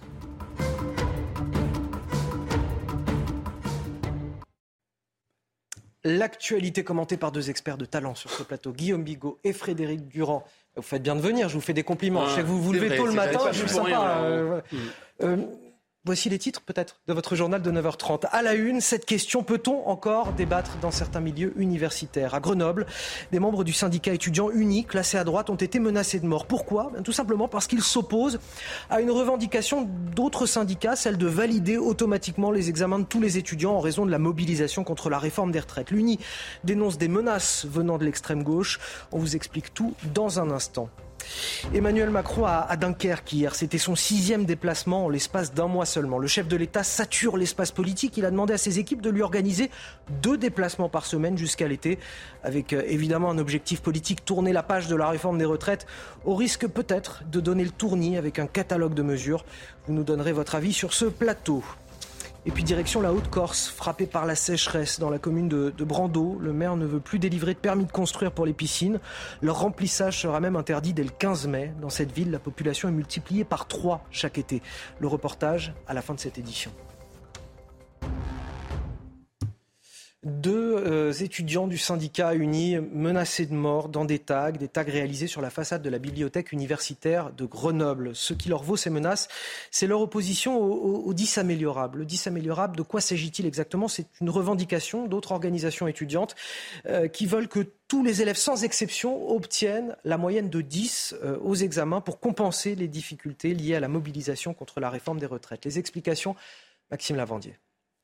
Un tag qui appelle au meurtre. Découvert vendredi sur la façade de l'université de Grenoble-Alpes, il vise deux membres de l'Union nationale interuniversitaire qui s'opposent à la mesure du 10 améliorable voulue par certains étudiants pour valider leur année. Non, on s'est euh, frontalement opposé euh, au 10 améliorable parce qu'on part du principe, enfin, on, on, sait que c'est une mesure qui est anti-méritocratique et une mesure qui amènerait juste à une, une, chute, même pas une baisse, mais une réelle chute du niveau général à l'université. Des menaces et des intimidations récurrentes pour le syndicat et une justice qui, selon eux, n'est pas dissuasive. Il y a un an, par exemple, les Antifa ont agressé euh, plusieurs de nos militants. Euh, une justice qui n'a pas, été, efficace et euh, qui a condamné les Antifa à seulement 70 heures de travaux d'intérêt général et 1000 euros d'amende. On crée un sentiment d'impunité chez ces militants d'extrême gauche et par la suite, ils ils peuvent se permettre d'aller toujours plus loin et aujourd'hui d'appeler au meurtre, euh, meurtre de membres de l'UNI. Dans un tweet, l'Université de Grenoble condamne avec la plus grande fermeté ces menaces de mort et affirme son attachement sans faille aux valeurs républicaines. De leur côté, les deux personnes visées par les tags ont porté plainte contre X. Je vous donne également la réaction d'Éric Ciotti, le patron des LR. Intolérable, dit-il. Tout mon soutien à Yven et Samuel, ce sont les deux militants de l'UNI, euh, menacés de mort pour leurs idées, dit-il, par les groupuscules d'extrême gauche au sein de l'université de Grenoble. L'administration doit réagir. Il y a manifestement, en tout cas dans l'université de Grenoble, des tensions récurrentes et même des agressions euh, de la part de, militants d'extrême gauche contre des militants de l'UNI, euh, qui est un syndicat, je le rappelle, classé à, droite. Est-ce qu'il y a une forme d'intolérance, Frédéric Durand, aujourd'hui, à l'égard de certains idées dans les milieux universitaires. je crois que dans le monde des idées en général, il y a une intolérance euh, qui va croissante, malheureusement. Malheureusement, euh, je crois que c'était c'est Boileau qui disait au choc des idées jaillit la lumière. On n'y croit plus du tout.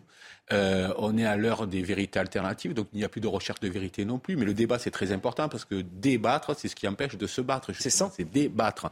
Et moi, je crois que c'est extrêmement inquiétant et que c'est un signe des temps où chacun s'enferme un peu dans des sortes de bulles affinitaires idéologiques. Et lorsque ces bulles se rencontrent, ça, ça, ça crée de l'explosion, mais ça ne crée pas du débat. C'est-à-dire qu'on sort jamais par le haut euh, de ce genre de situation. On peut être en accord ou en désaccord, mais menacé de mort pour une, pour une mesure scolaire. Et surtout sur un sujet, somme toute, banal. On n'est pas sur des théories euh, mais, mais, vous donnez cet exemple, mais il, il, est, il est vrai à bien des égards. Et malheureusement, je pense qu'on est dans cette société-là où on ne croit plus au débat, où on ne croit plus à la discussion et à l'échange pour essayer de trouver des solutions. Ça, c'est inquiétant d'un point de vue euh, démocratique. Et donc, il n'y a plus que la confrontation stérile qui se substitue à ce qui pourrait être la discussion et puis sortir. Et puis il n'y a plus non plus, on a le sentiment qu'il n'y a plus aussi d'arbitrage in fine pour dire voilà dans quelle direction on va aller. Donc chacun se sent absolument persuadé. On le voit avec euh, les théories du complot ou pas du complot, on l'a vu sur le vaccin. On voit surtout où il n'y a plus de débat, il y a des confrontations qui deviennent extrêmement violentes et ça c'est un signe des temps qui, qui peut être inquiétant. Guillaume Bigot, certains vont même jusqu'à dénoncer une forme de terreur intellectuelle. Est-ce que vous, vous comprenez l'utilisation de ce mot, terreur, ou c'est trop? Non, parce qu'en aucun cas, les autorités de ces universités, euh, les enseignants, les doyens, etc., ne sont eux-mêmes soumis, à la moindre pression physique. En fait, la terreur, ils se l'inventent tout seuls dans leur tête, soit parce qu'ils sont d'accord avec ces thèses, c'est tout à fait possible dans certains cas, soit, et donc c'est de la complaisance pure, soit parce qu'en fait, ils sont euh, tellement lâche et tellement veulent qu'ils se couchent avant. On l'a vu avec euh, l'anthropologue Florence euh, Bergeau-Blacker qui devait intervenir à la Sorbonne. On connaissait la guerre préventive avec George Bush. Là, il y a eu la soumission préventive aux frères musulmans. On ne sait jamais, ça pourrait faire des vagues. Donc je pense que Évidemment, il y a de l'extrémisme dans les universités, il y a des théories extrémistes, etc. Là, si on revient sur les taxes, je trouve ça très étonnant puisqu'il est question d'appeler au meurtre de certains étudiants parce qu'ils sont opposés au fait d'avoir 10 sur 20. je ne sais pas, mettez les deux ensemble, ça fait vraiment erreur système. C'est-à-dire que si on ne me met pas 10 sur 20, ça vaut que euh, ça vaut la mort de quelqu'un. Non mais enfin ça devient euh, ça devient du, pur délire. Et en réalité, les autorités universitaires euh, ne font Enfin, vous entendez parler de conseil de discipline, vous entendez parler d'étudiants qui sont radiés d'université, qui sont interdits d'examen? Non, pas du tout. Parce que que font ces gens? Alors d'abord, l'obsession des dirigeants, c'est l'image. Oh, oh, là là, mon image va être ternie. Faut pas qu'il y ait de problème. Hop, j'ouvre le parapluie.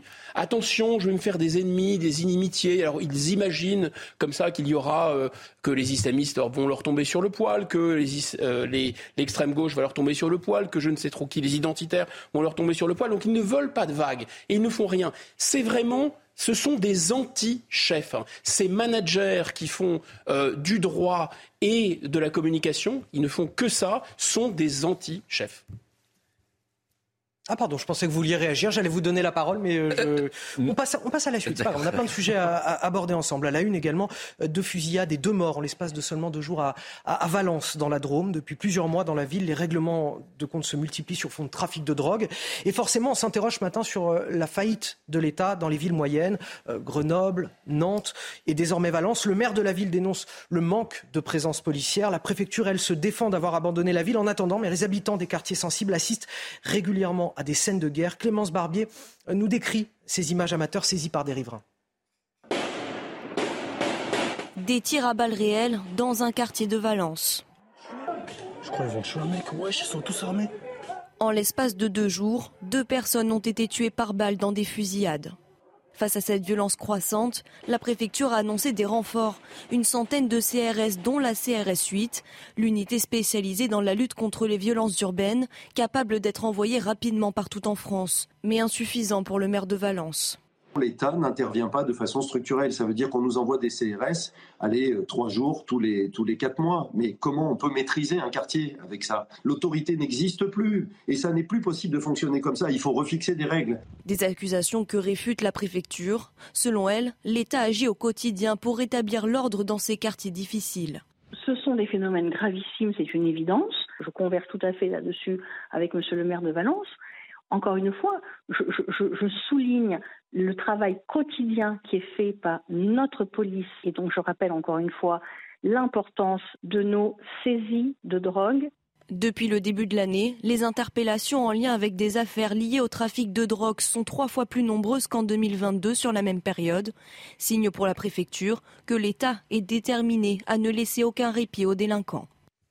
C'est excessif ou pas de dire qu'aujourd'hui euh, Valence est, symbole de ces euh, villes moyennes qu'on a abandonnées à une forme de délinquance qui, progresse? Au, départ, on parlait de, grandes métropoles, de quartiers sensibles des banlieues, euh, Marseille, autour de Paris également.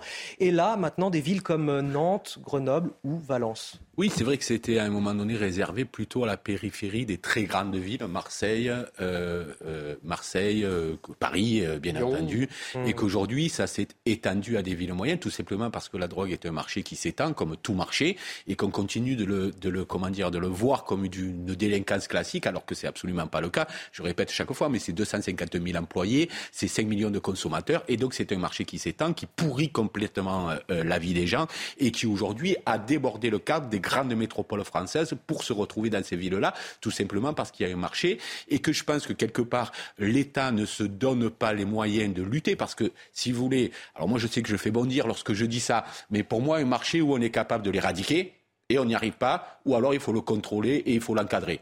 Et là, ça passe par de la dépénalisation, de la légalisation, etc., ce qu'on veut. Mais en tout cas, ni l'une ni l'autre des solutions ne sont trouvées. Ça pourrit complètement la vie des habitants, parce qu'en plus, c'est souvent dans les quartiers euh, un peu fragiles où les familles subissent le fait de quelques familles délinquantes ou de quelques personnages délinquants. Ceux qui sont en haut euh, de ce système-là ne vivent parfois même pas en France. Voilà, ils vivent ailleurs. Et, euh, et donc, on a, on a ce phénomène-là qu'on n'arrive pas à éradiquer. La police fait tout ce qu'elle peut, mais lorsqu'elle arrive à éteindre un point de deal, un autre se rallume euh, 100 mètres plus loin. Donc, c'est le tonneau des Danaïdes et ça devient extrêmement compliqué. Je pense qu'il faut prendre des mesures. Il faut regarder aussi du, côté des consommateurs, sans doute, parce que si on peut consommer impunément et qu'on habite le 15e arrondissement ou 16e de Paris et qu'on va se fournir dans la banlieue, ben forcément, le marché continue d'exister et, et c'est là que ça pose euh, les problèmes. Donc, je pense qu'on n'a jamais pris réellement à bras le corps et qu'on n'a jamais pris comme un, vrai système économique pas seulement comme de la délinquance, mais comme un système économique installé, pyramidal, etc., euh, etc. On nous dit toujours un petit peu la même chose, euh, Guillaume Bigot, que c'est parce qu'on lutte tous azimuts contre la, les, trafics que finalement ça réveille des tensions dans, ces quartiers. C'est un petit peu ce qu'on entendait de la part de la, préfète euh, de, la Drôme. on peut entendre l'argument ici en plateau. Je doute que les habitants qui sont confrontés à ces tirs qu'on a entendus dans le reportage entendent de la même oreille cet argument. On les a abandonnés depuis très longtemps. Il y a une société dans laquelle euh, si vous n'avez pas 10 sur 20, vous pouvez menacer votre voisin de, euh, de le tuer, vous n'aurez rien. Il y a des sociétés dans lesquelles, euh, si ça sent l'odeur de crêpe, vous pouvez aller voir un juge, il y a un juge qui va trancher cette affaire.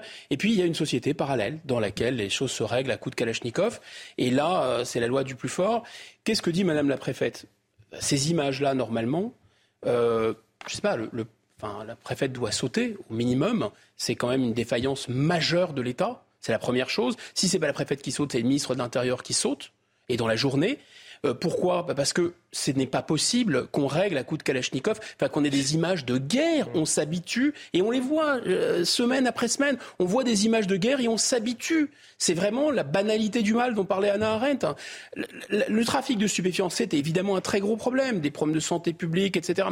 Mais grosso modo, le plus grave, c'est quand même les armes. C'est pas des saisies de drogue d'abord, c'est d'abord des saisies d'armes. On attend de l'État, c'est le minimum minimum, qu'il n'y ait plus de Kalachnikov en France et que l'État fasse ce qu'il faut à pied, à cheval, en voiture pour euh, euh, récupérer ces armes, ces grenades, ces Kalachnikov. C'est extrêmement grave. Emmanuel Macron en déplacement hier à, Dunkerque pour vanter sa politique industrielle et annoncer euh, des investissements étrangers euh, conséquents. Je vous rappelle les chiffres 6,7 milliards d'euros et 4 700 emplois. Emmanuel Macron qui en est déjà à son sixième déplacement en l'espace d'un mois depuis la, promulgation de la réforme des retraites. il aurait pu laisser ce déplacement à son ministre de l'économie euh, Bruno Le Maire, mais pas du tout. Il sature l'espace, il joue l'hyper-président et l'objectif est évidemment très politique. L'analyse, Elodie Huchard et Mathilde Ibanez. Emmanuel Macron renoue avec un exercice qu'il apprécie, l'objectif tourner la page des retraites. Le but de ces nombreux déplacements, dialoguer sur les grands dossiers des 100 jours et parler de la France qui va bien, comme à Dunkerque où le chef de l'État était présent hier pour communiquer sur la réindustrialisation, les emplois et les usines qui se créent partout sur le territoire. Depuis le passage en force de la réforme des retraites, le président est omniprésent sur la scène médiatique. En seulement trois semaines, il a fait de nombreux déplacements partout dans l'Hexagone. De nombreux déplacements, car le président le sait, il a 100 jours pour lancer de nouveaux sujets comme l'éducation ou encore la santé. Le président de la République sait aussi qu'il a une échéance importante, celle du 8 juin prochain. C'est à cette date qu'une proposition de loi du groupe Lyot pour l'abrogation de la réforme des retraites doit être présentée devant le Parlement. En attendant, le gouvernement gagne du temps en multipliant les déplacements, avec des cortèges bruyants qui sont tenus de plus en plus loin des visites présidentielles. L'exécutif compte pourtant sur l'essoufflement, mais les syndicats sont déterminés à se faire entendre jusqu'au retrait de la réforme des retraites. Emmanuel Macron qui a demandé à ses équipes de lui organiser deux déplacements par semaine jusqu'au début de l'été. Euh, saturer euh, l'espace médiatique comme ça, il y a quelque chose de très Nicolas Sarkozy dans, la démarche. Et puis c'est aussi assez rare euh, hors période présidentielle. Oui, parfois il faut savoir euh, faire rare sa parole, ce qu'il sait faire Macron d'ailleurs à, certains euh, ah bah avant, avant, le, avant la promulgation de la loi, au moment où il doit parler, il fait rare, et au moment où il doit se taire, il, parle. Est, il, est, il est très rare parfois, et au moment où on a, au moment où on l'attend justement. Euh, non, je pense que là, c'est une question, la question industrielle est une question centrale pour le pays, bien entendu. simplement... Oui, mais l'éducation, la santé, évidemment, il y a plein de questions centrales. Oui, oui, non, mais là, là où je pense que tout ce que fait le gouvernement est assez poussif au final, parce que là, on nous parle de 4000 700 euh, emplois, comme si on allait sauver la France. Avec ça, tant mieux. Moi, je suis heureux si on arrive à se remettre à fabriquer en France, dans notre pays, et qu'on ne fasse pas que consommer et transporter ce que d'autres fabriquent. C'est une bonne nouvelle, mais je pense qu'on est absolument pas au niveau et je pense que les, Français le savent parce qu'en même temps que va ouvrir une usine, euh, ils s'en ferment 10. Il faut savoir qu'entre les années 80 et aujourd'hui, on a perdu plus de, plus de la moitié de notre puissance euh, industrielle manufacturière en France. Donc c'est un vrai drame et ça explique aussi que des régions euh, entières, on parlait de Valence tout à l'heure, mais il y a plein de villes moyennes en France qui ont été désertées où la délinquance est venue remplacer l'emploi. Euh, c'est terrible.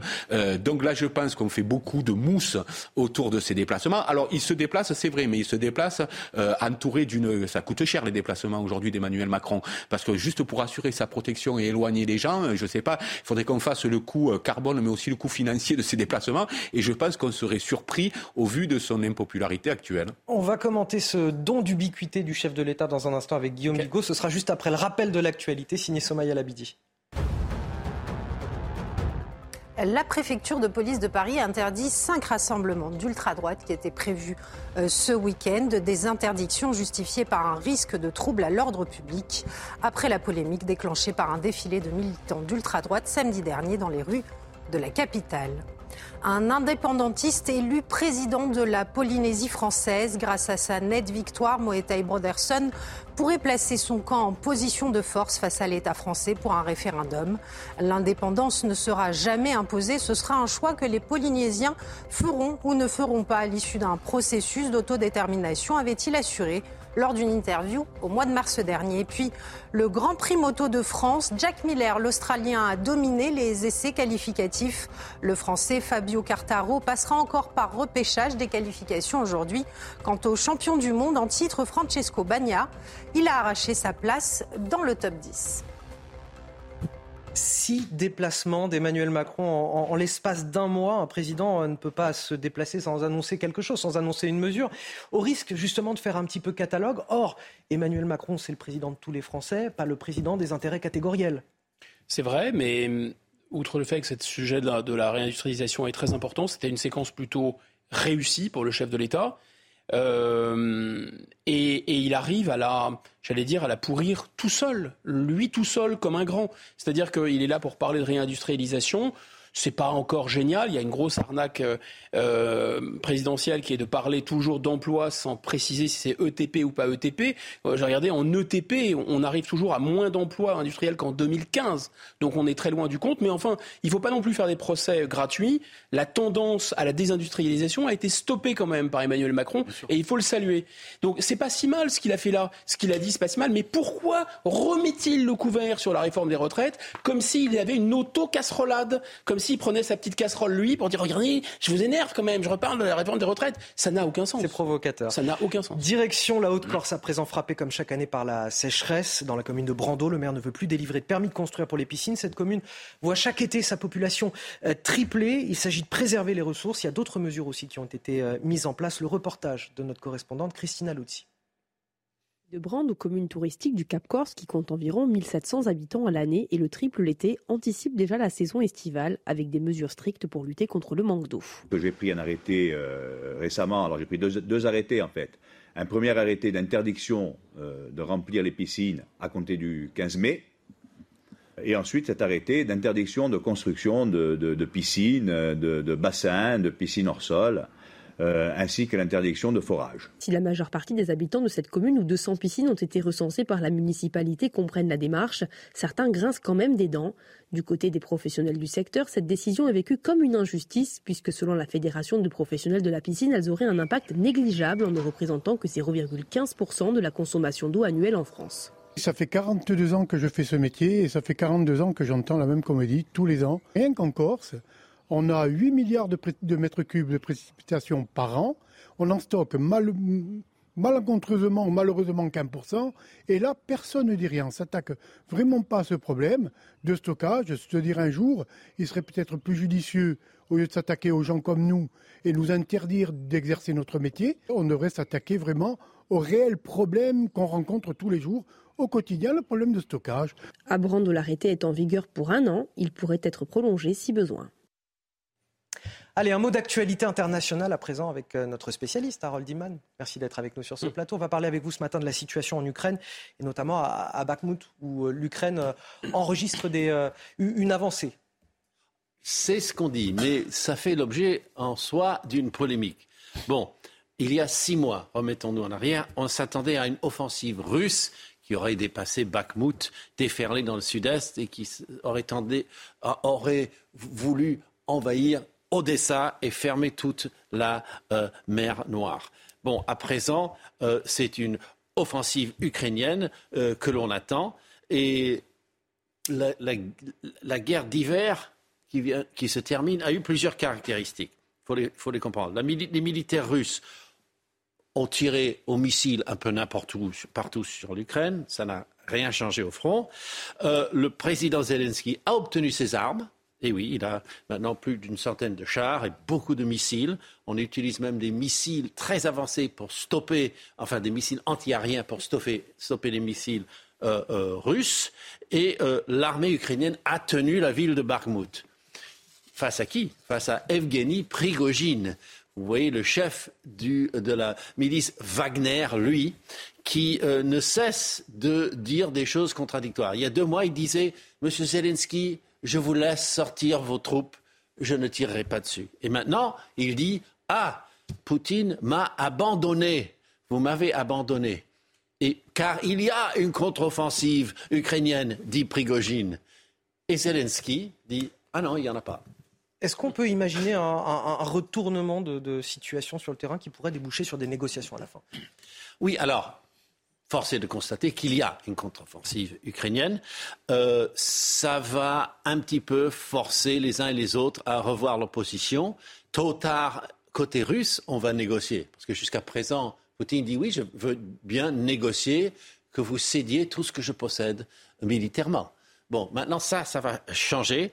Et sans doute, il est, à prévoir que euh, Volodymyr Zelensky veille de moins en moins lâcher un centimètre carré. Donc il, va dire négocions, mais je ne lâche rien. Mais quelque part là-dedans, quelqu'un va lâcher quelque chose. Peut-être que ce sera la Crimée et peut-être que euh, le changement du, pouvoir en Turquie, si ça arrive, pourrait un peu changer la donne, parce que la Turquie, quand même, aide la Russie de manière un peu passive. On, en parlera justement demain de, ces élections. Guillaume Bigot, vous croyez, vous, à un, possible retour à la table des négociations? Euh, pour l'instant, non. Je pense qu'il y, a effectivement cette question de la, contre-offensive. On l'aura, ils ont reçu beaucoup de matériel. Euh, cette, contre, cette contre-offensive, je ne sais pas quand elle va se, déclarer, ni où d'ailleurs. Euh, ça peut être très tard. La dernière fois, c'était très tard. C'était quasiment à la fin de l'été. On ne sait pas. Donc, première chose, il faut attendre la contre-offensive. Deuxième chose, on nous a quand même expliqué pendant très très longtemps, tous les commentateurs, que Barmouth n'avait aucun intérêt stratégique. Euh, voilà, bon, moi je veux bien, mais alors si ça n'a aucun intérêt stratégique, pourquoi il y a autant de, pourquoi les Russes ont accordé une telle importance? Parce que ce sont des buteurs, des imbéciles, etc. Très bien. Mais dans ce cas, pourquoi les Ukrainiens ont tenu absolument à tenir Barmout aussi? Euh, On comprend pas bien. Donc là aussi, il faudrait qu'on essaye de, revenir un peu en arrière sur les bêtises qu'on a pu raconter les uns et les autres pour essayer de les décoder et de les décrypter. Mais c'est le brouillard de la guerre. Allez, on va finir avec euh, les sports de la Ligue 1. Lens qui a gagné contre Reims avec Groupe Verlaine. Installation photovoltaïque garantie 25 ans. Groupe Verlaine, connectons nos énergies. Ce dauphin-là du caractère. Lens a dû s'employer pour conserver sa deuxième place de Ligue 1. Mais Lens y est parvenu face à Reims en ouverture de cette 35e journée. Les Lensois réduits à 10 dès la 19e minute. Exclusion de Danso pour cette faute. Pénalty sifflé transformé par Balogun, 19e but de la saison. Réaction des seniors avant la pause. Autre pénalty, Frankowski ramène les siens en hauteur. Et puis le capitaine Seko Fofana en puissance élimine les défenseurs et frappe. Comme le week-end dernier face à Marseille, il est décisif. Victoire de buts donc pour Lens qui est bien la meilleure équipe du championnat à domicile. 16e victoire pour un nul et une défaite. 49 points pris sur 54 possibles. Lens assuré quoi qu'il arrive d'avoir le meilleur bilan à domicile à la fin de la saison. C'était votre programme avec Groupe Verlaine. Isolation par l'extérieur avec aide de l'État. Groupe Verlaine, connectons nos énergies. J'ai des crêpes. Merci à, mes invités pour euh, cette matinale très riche. Guillaume Bicot, Frédéric Durand et bien sûr Harold Iman pour l'éclairage sur l'actualité euh, internationale. Vous restez avec nous sur CNews. Dans un instant, bonjour docteur Millot. Brigitte nous parlera de nos muscles, euh, pour ceux qui en ont, bien sûr. et vous verrez que l'activité physique est, bonne à la fois pour notre santé. Non, mais ça, me concerne aussi. J'ai pas forcément de muscles, Harold Iman, je sais que vous faire, mais, mais aussi pour stimuler notre mémoire. C'est bon, le sport, pour stimuler la mémoire. 10h30 également pour finir euh, notre nouveau rendez-vous éco-économie, euh, l'heure des comptes avec Lomi Guyot et Eric de Ritmaten. C'est votre nouveau rendez-vous, c'est à 10h30 juste après euh, Brigitte Millot. Vous restez avec nous sur CNews, votre matinée continue. Problème de pare-brise? Pas de stress. Partez tranquille avec la météo et Point S-Glace. Réparation et remplacement de pare-brise. Bonjour à tous. À l'image de cette semaine, encore des averses pour aujourd'hui, principalement du sud-ouest jusqu'aux frontières de l'Est. Ce matin, le ciel sera couvert, gris, nuageux sur un bon quart nord-ouest de la France. Des précipitations annoncées des Pyrénées jusqu'au centre-est, mais de belles éclaircies matinales le long des frontières du nord, près de la Belgique et du Luxembourg. Quelques éclaircies également sur certaines plages du sud-est. Pour votre après-midi, de l'instabilité orageuse sur une large moitié est. De belles éclaircies reviendront en allant vers l'océan, vers les plages de la Manche et de la mer du Nord, avec un vent de secteur nord, nord-est, modéré, jusqu'à 50 km par heure. Mais ça pourrait accentuer la sensation de fraîcheur tout de même. La neige continuera de tomber sur une partie des Alpes localement, de la neige également sur la chaîne pyrénéenne. Les températures minimales seront aux alentours des 10 degrés en moyenne sur le territoire, valeur homogène pour ces valeurs matinales. 11 par exemple dans Paris, 10 degrés à Dijon, à Rennes, 6 seulement à Poitiers et vers Rodez, les valeurs de l'après-midi seront aux alentours des 20 degrés. Une certaine douceur dans l'ensemble, relative douceur, puisque nous sommes quand même mi-mai. 21 annoncés dans la capitale, même température à Lille, comptez 22 à Marseille. La suite du week-end. Dimanche, l'amélioration, davantage d'éclaircies, davantage de soleil, mais encore du Mistral et de la Tramontane.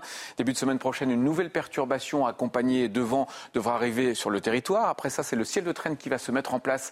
Vous aurez une alternance de nuages et d'éclaircies, mais un risque ça va recommencer comme la semaine d'avant. Le Méditerranée restera à l'écart du temps perturbé, mais avec du vent, Mistral et Tramontane. Je vous souhaite une bonne journée et un bon week-end surtout. Problème de pare-brise? Pas de stress. Repartez tranquille après la météo avec Point Glace. Réparation et remplacement de pare-brise. Euh, bonjour à tous et bienvenue si vous nous rejoignez sur CNews. À la une de l'actualité ce samedi 13 mai, la préfecture de police de Paris interdit cinq rassemblements d'ultra-droite qui étaient prévus ce week-end. Euh, des interdictions justifiées par un risque de trouble à l'ordre public après la polémique déclenchée par un défilé de militants d'ultra-droite samedi dernier dans les rues euh, de la capitale. Un tag et des remous à l'université Grenoble-Alpes. Des menaces de mort visant deux membres de l'UNI ont été découvertes hier matin sur la façade de la bibliothèque universitaire droit-lettres. Des tags faisant référence à la volonté de groupes de gauche radicale que tous les étudiants aient au minimum la moyenne pour éviter les redoublements. Les, les deux étudiants visés ont déposé plainte contre X et l'université annonce avoir lancé des poursuites judiciaires. Euh, deux Français détenus en Iran ont été libérés, affaiblis et malades après une longue captivité.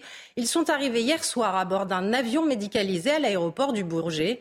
Accusé d'espionnage, Benjamin Brière, 37 ans, avait été arrêté en mai 2020. Bernard Félan, consultant en tourisme de 64 ans, lui avait été emprisonné le 3 octobre dernier pour atteinte à la sécurité national. Et puis réduit à 10 et mené au score dès la 23e minute, Lens est tout de même parvenu à battre Reims ce vendredi 2 euh, à 1 en ouverture de la 35e journée de Ligue 1. C'est un match qui montre nos forces mentales au-delà de nos qualités. Ce que les joueurs ont réalisé est énorme, a déclaré l'entraîneur Lançois à l'issue du match. Une victoire qui permet aux Dauphins du PSG de compter provisoirement 5 points d'avance sur l'OM, troisième au classement. Restez avec nous dans un instant, comme tous les samedis à cette heure-ci. Vous avez rendez-vous avec Bonjour Docteur, votre magazine santé.